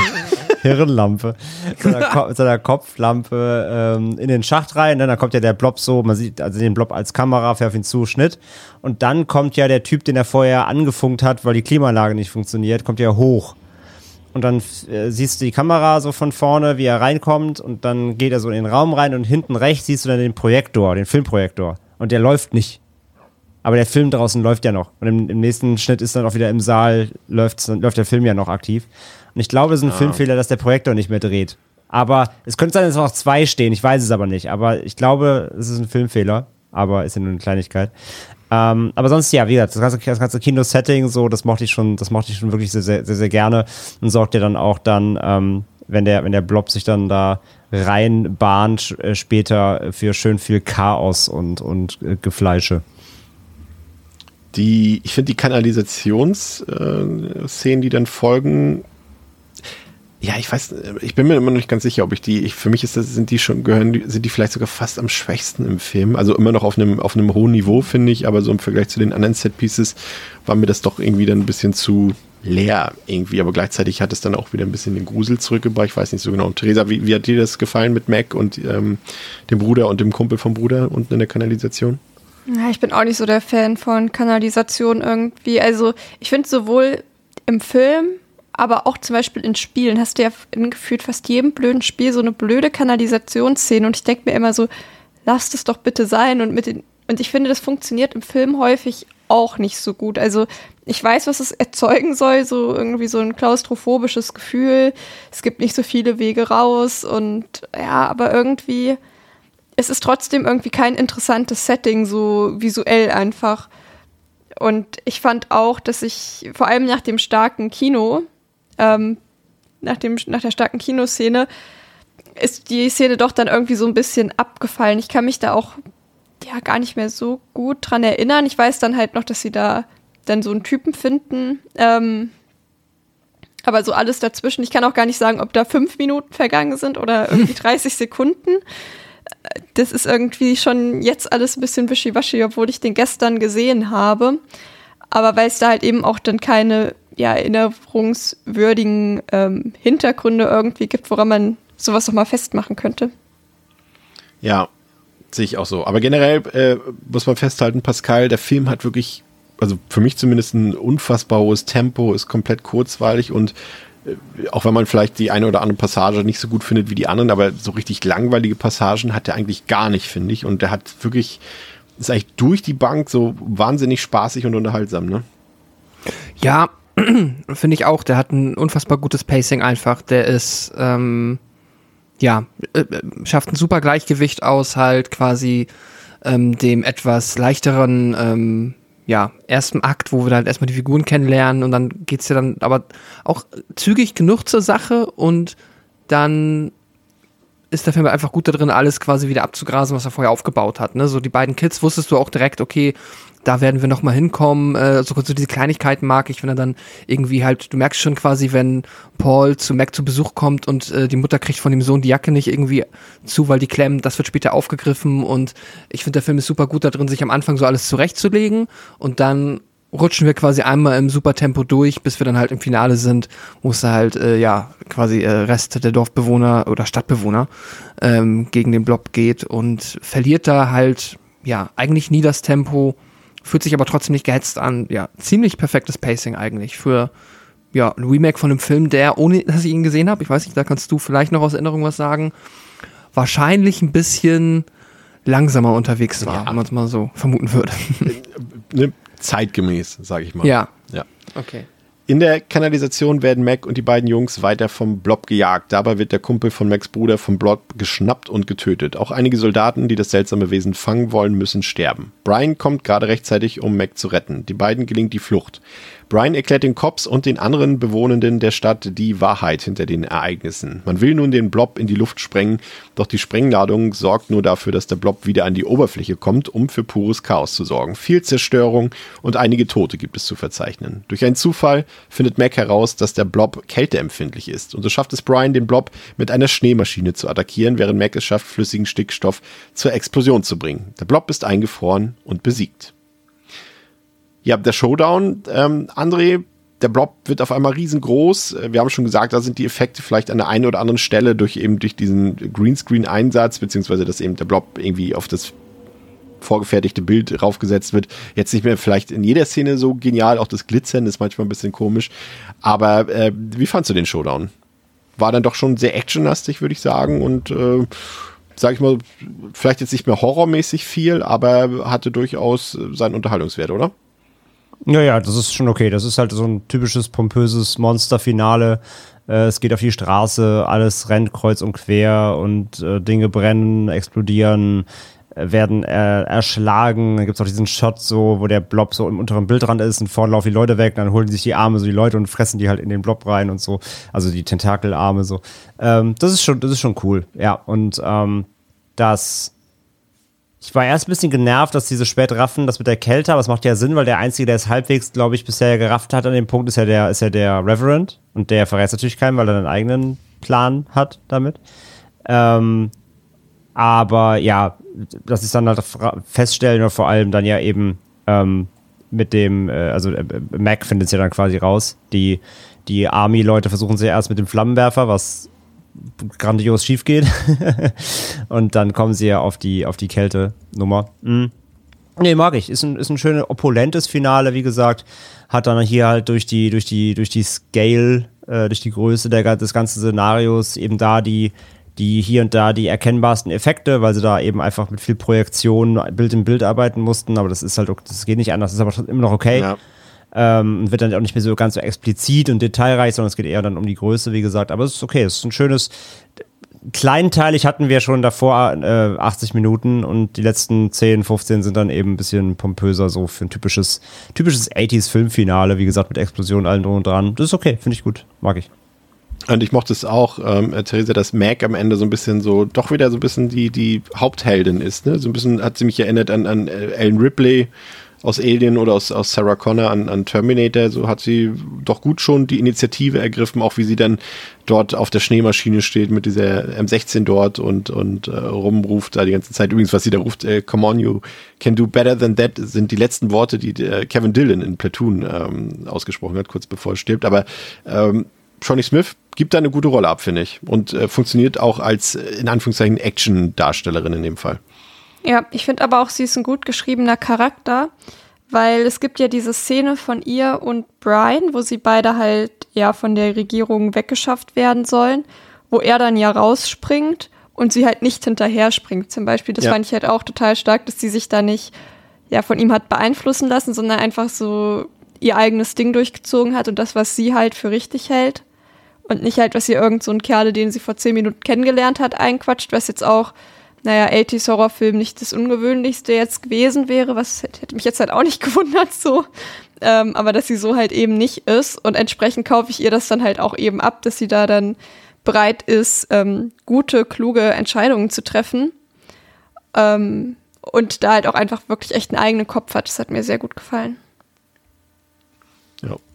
Pascal, wie fandst äh, du das Finale? ähm, wie sagt man das mal, ähm, es passt sehr gut einfach zu dem Film. Ich finde jetzt, okay, so zwiegespalten gegenüber der Art und Weise, wie man jetzt dem Blob Herr wird. Es ist einerseits natürlich halt äh, ein campiges Monster und es gibt dann eine ebenso, ja, campige, finde ich, und halt vergleichsweise, man kann auch sagen, billige Art und Weise damit umzugehen. Es ist halt wieder eins der Elemente. Hätte doch jetzt Feuer sein können oder Wasser oder was auch immer. Es ist immer, ja, ich freue mich ja immer, wenn es dann halt irgendwie was Kluges ist, was Cleveres oder also außer halt irgendwie zufällig zu entdecken, dass halt irgendetwas ja, vergleichsweise Triviales dann dazu führt, dass man halt dem Problem Herr wird. Aber für diese Art von Film, finde ich, passt es ganz gut. Deswegen ist es eigentlich in Ordnung. Ähm, und ja, davon abgesehen, ähm, finde ich, ist das einfach ein sehr, ja, zugeschnittenes Ende auf eben diese Art von Film. Ich finde es auch cool, dass Mac hier dann mehr oder weniger die, ähm, ja, Hauptheldin am Schluss wird und halt die, die meisten Lorbeeren sich verdient. Das ist, ja, finde ich auch toll für, ja, so ein Film, der halt das auch in, ja, jede andere Richtung hätte irgendwie lösen können. Und nö, ich bin mit dem Ende, glaube ich, gleichermaßen zufrieden wie mit dem Rest des Films. Das ist für mich alles auf einer gleichen Ebene ziemlich gut.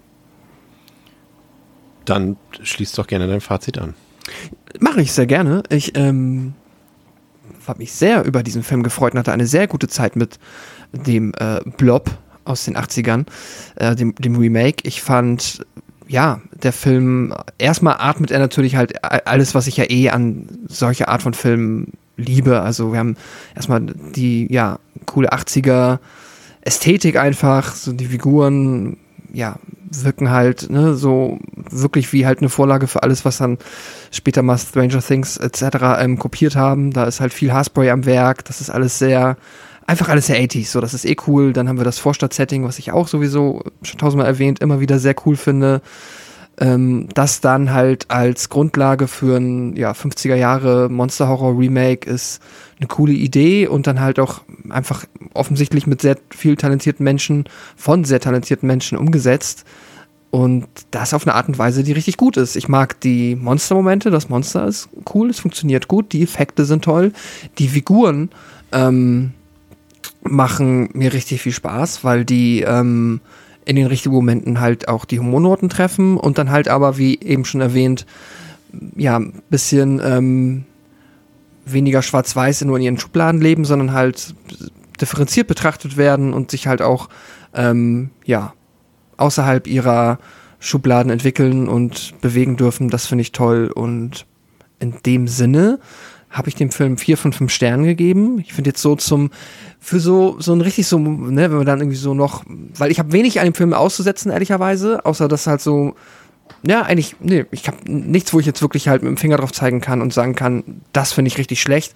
Es mal abgesehen halt von so Nitpicking im Sinne, okay, die Greenscreen-Effekte sind hier und da ein bisschen schlechter gealtert, aber das ist mal geschenkt. Aber er ist dann halt vielleicht, wo ich jetzt sagen würde, irgendwie so Richtung viereinhalb, fünf Meisterwerk, whatever. Dafür ist es dann vielleicht einfach ein zu triviales Filmchen am Ende für mich, ähm, dass ich da irgendwie großartig weitergehen würde. Dafür macht er dann auch zu wenig neu, aber alles, was er macht, finde ich, macht er mindestens kompetent bis sehr gut und ja, deswegen die vier von fünf Sternen. Ja, gehe ich auch komplett mit. Hat viele erinnerungswürdige Szenen tolle Effektarbeit, also wirklich, wirklich tolle Effektarbeit. Ich finde, die lässt sich durchaus vergleichen, auch was so die, die ähm, Diskrepanz äh, zwischen den Filmen so ein bisschen darstellt, wie äh, das Original The Thing zu Carpenter's The Thing, ist es auch so ein bisschen hier wieder Blob äh, zum Blob-Remake äh, und auch bei Die Fliege natürlich passt es auch ganz gut. Ähm, aber auch, wie gesagt, die Effektarbeit, so, da würde ich den hier locker in die Top 10 hauen an, an Horrorfilmen in den 80er Jahren. Also echt sehr, sehr sehenswert dazu. Der sympathische Cast, äh, Pascal hat schon gesagt. Und es ist einfach ein Film, mit dem man sehr, sehr viel Spaß hat. Ähm, hat eine tolle Atmosphäre, brutale Kills. Und gucke ich immer wieder gerne, aber gleichzeitig ist es auch so ein bisschen ähm, einer der, also man redet zu wenig über den Film, ne? muss man ja ganz ehrlich sagen. Man hat ihn immer so äh, kaum auf dem Schirm. Deswegen habe ich ihn auch für mich jetzt hier so betitelt als einer der besten Horrorfilme aller Zeiten, über die wir zu wenig reden. Ähm, sollte man auf jeden Fall öfter machen und alle, die ihn draußen noch nie gesehen haben, holt es unbedingt nach. Ihr braucht das Original dazu nicht kennen. Ähm, schaut euch ihn einfach mal an. Ist auf jeden Fall einer der wenigen Fälle, bei denen auch hier das Remake äh, um einiges besser ist als das Original. Deswegen auch von mir vier von fünf. André. Ja, ähm, war mal wieder eine richtig schöne Überraschung. War mal wieder ein richtig schönes Ding. Hatte auch schon richtig Bock drauf. Ähm, auch wieder so eine Lücke, wo man immer sich gefragt hat, warum habe ich die eigentlich noch? ähm, und ja, war jetzt zum Glück endlich an der Zeit und hat quasi alles, hat alles geliefert, was ich mir irgendwie erhofft habe. Es ist einfach wirklich ein, ein schönes, kleines 80s Perlchen, was so, was so was so geil reingeht einfach. Den kann man richtig schön weggucken. Der dauert halt keine Minute zu lang. Der hat auch keine Längen eben. Der hat ein tolles Pacing. Der geht schön rein. Ähm, sympathische Figuren. Äh, cooler Cast. Ähm, allgemein coole Optik. Effekt und so haben wir alles schon besprochen. So hat alles abgeliefert, was ich mir da irgendwie erhofft habe von dem Film und vielleicht sogar noch ein bisschen mehr. Ähm, wie gesagt, ich, ich finde der, der Blob als Figur, wenn man es so nennen kann, ähm, macht echt großen Spaß. Wie gesagt, wie er einfach alles äh, absorbiert und in sich reinsaugt. Ähm, die, die ganzen, die ganzen Splatter-Szenen machen Spaß. Ähm, der, der, der ganze Charme des Films einfach mit seinem kleinen Humoransatz, aber nicht zu viel, wie gesagt. Ich finde eine gute, eine gute, eine gute Mischung gefunden, ein guter schmaler Grad, auf dem sie da wanken, aber es ist wie gesagt, es wird nie, nie albern. Ähm, einfach nur, einfach nur charmant und, und so ein bisschen ulkig, aber alles immer, immer fein. Ähm, Spannung ist genug auch da, finde ich eben. Das wurde auch vorhin schon gesagt. Die Figuren sind einem nicht super egal, obwohl sie jetzt auch nicht super tief erzählt werden irgendwie, ne? Also da wird jetzt keine großen Subplots aufgemacht und trotzdem fiebert man irgendwie mit. So, der Score ist auch super treibend und macht es richtig dramatisch und man, man, man fiebert schon mit so. Es ist nicht so ein Film, wo man einfach jetzt wirklich nur hofft, dass die ähm, alle möglichst qualvoll vom Blob zersetzt werden, sondern so mit ein paar Leuten hast du dann doch irgendwie ähm, eine Bindung aufgebaut und das funktioniert auch gut. Das, das ist auch echt cool. Ähm, ja, die Set-Piecings, die äh, Set-Pieces sind cool. Äh, Kino, ja, also Kino, Lovers Lane, äh, Krankenhaus, egal wo, klappt alles. Ähm, Gerade auch in diesem, eben diesem Kleinstadt-Setting. Das ist alles cool, das ist alles irgendwie so drin, was da reingehört.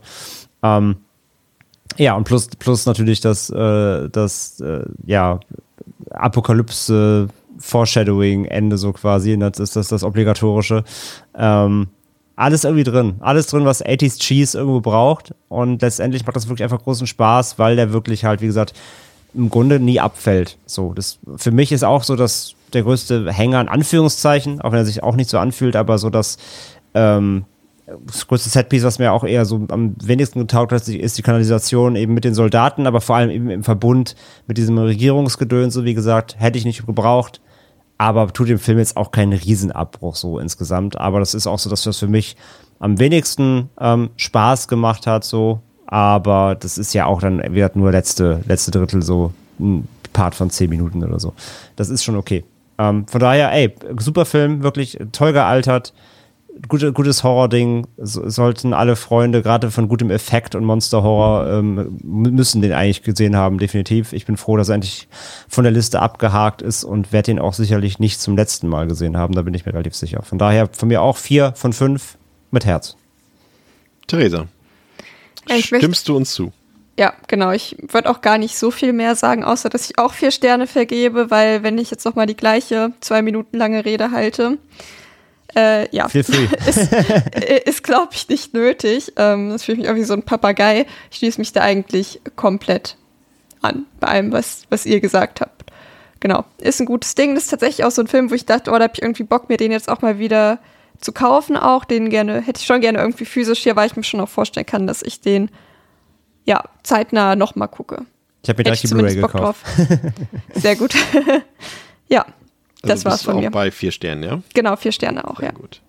Wunderbar. Das freut mich doch, äh, dass euch das so gefallen hat. Äh, Dann bin ich auch glücklich.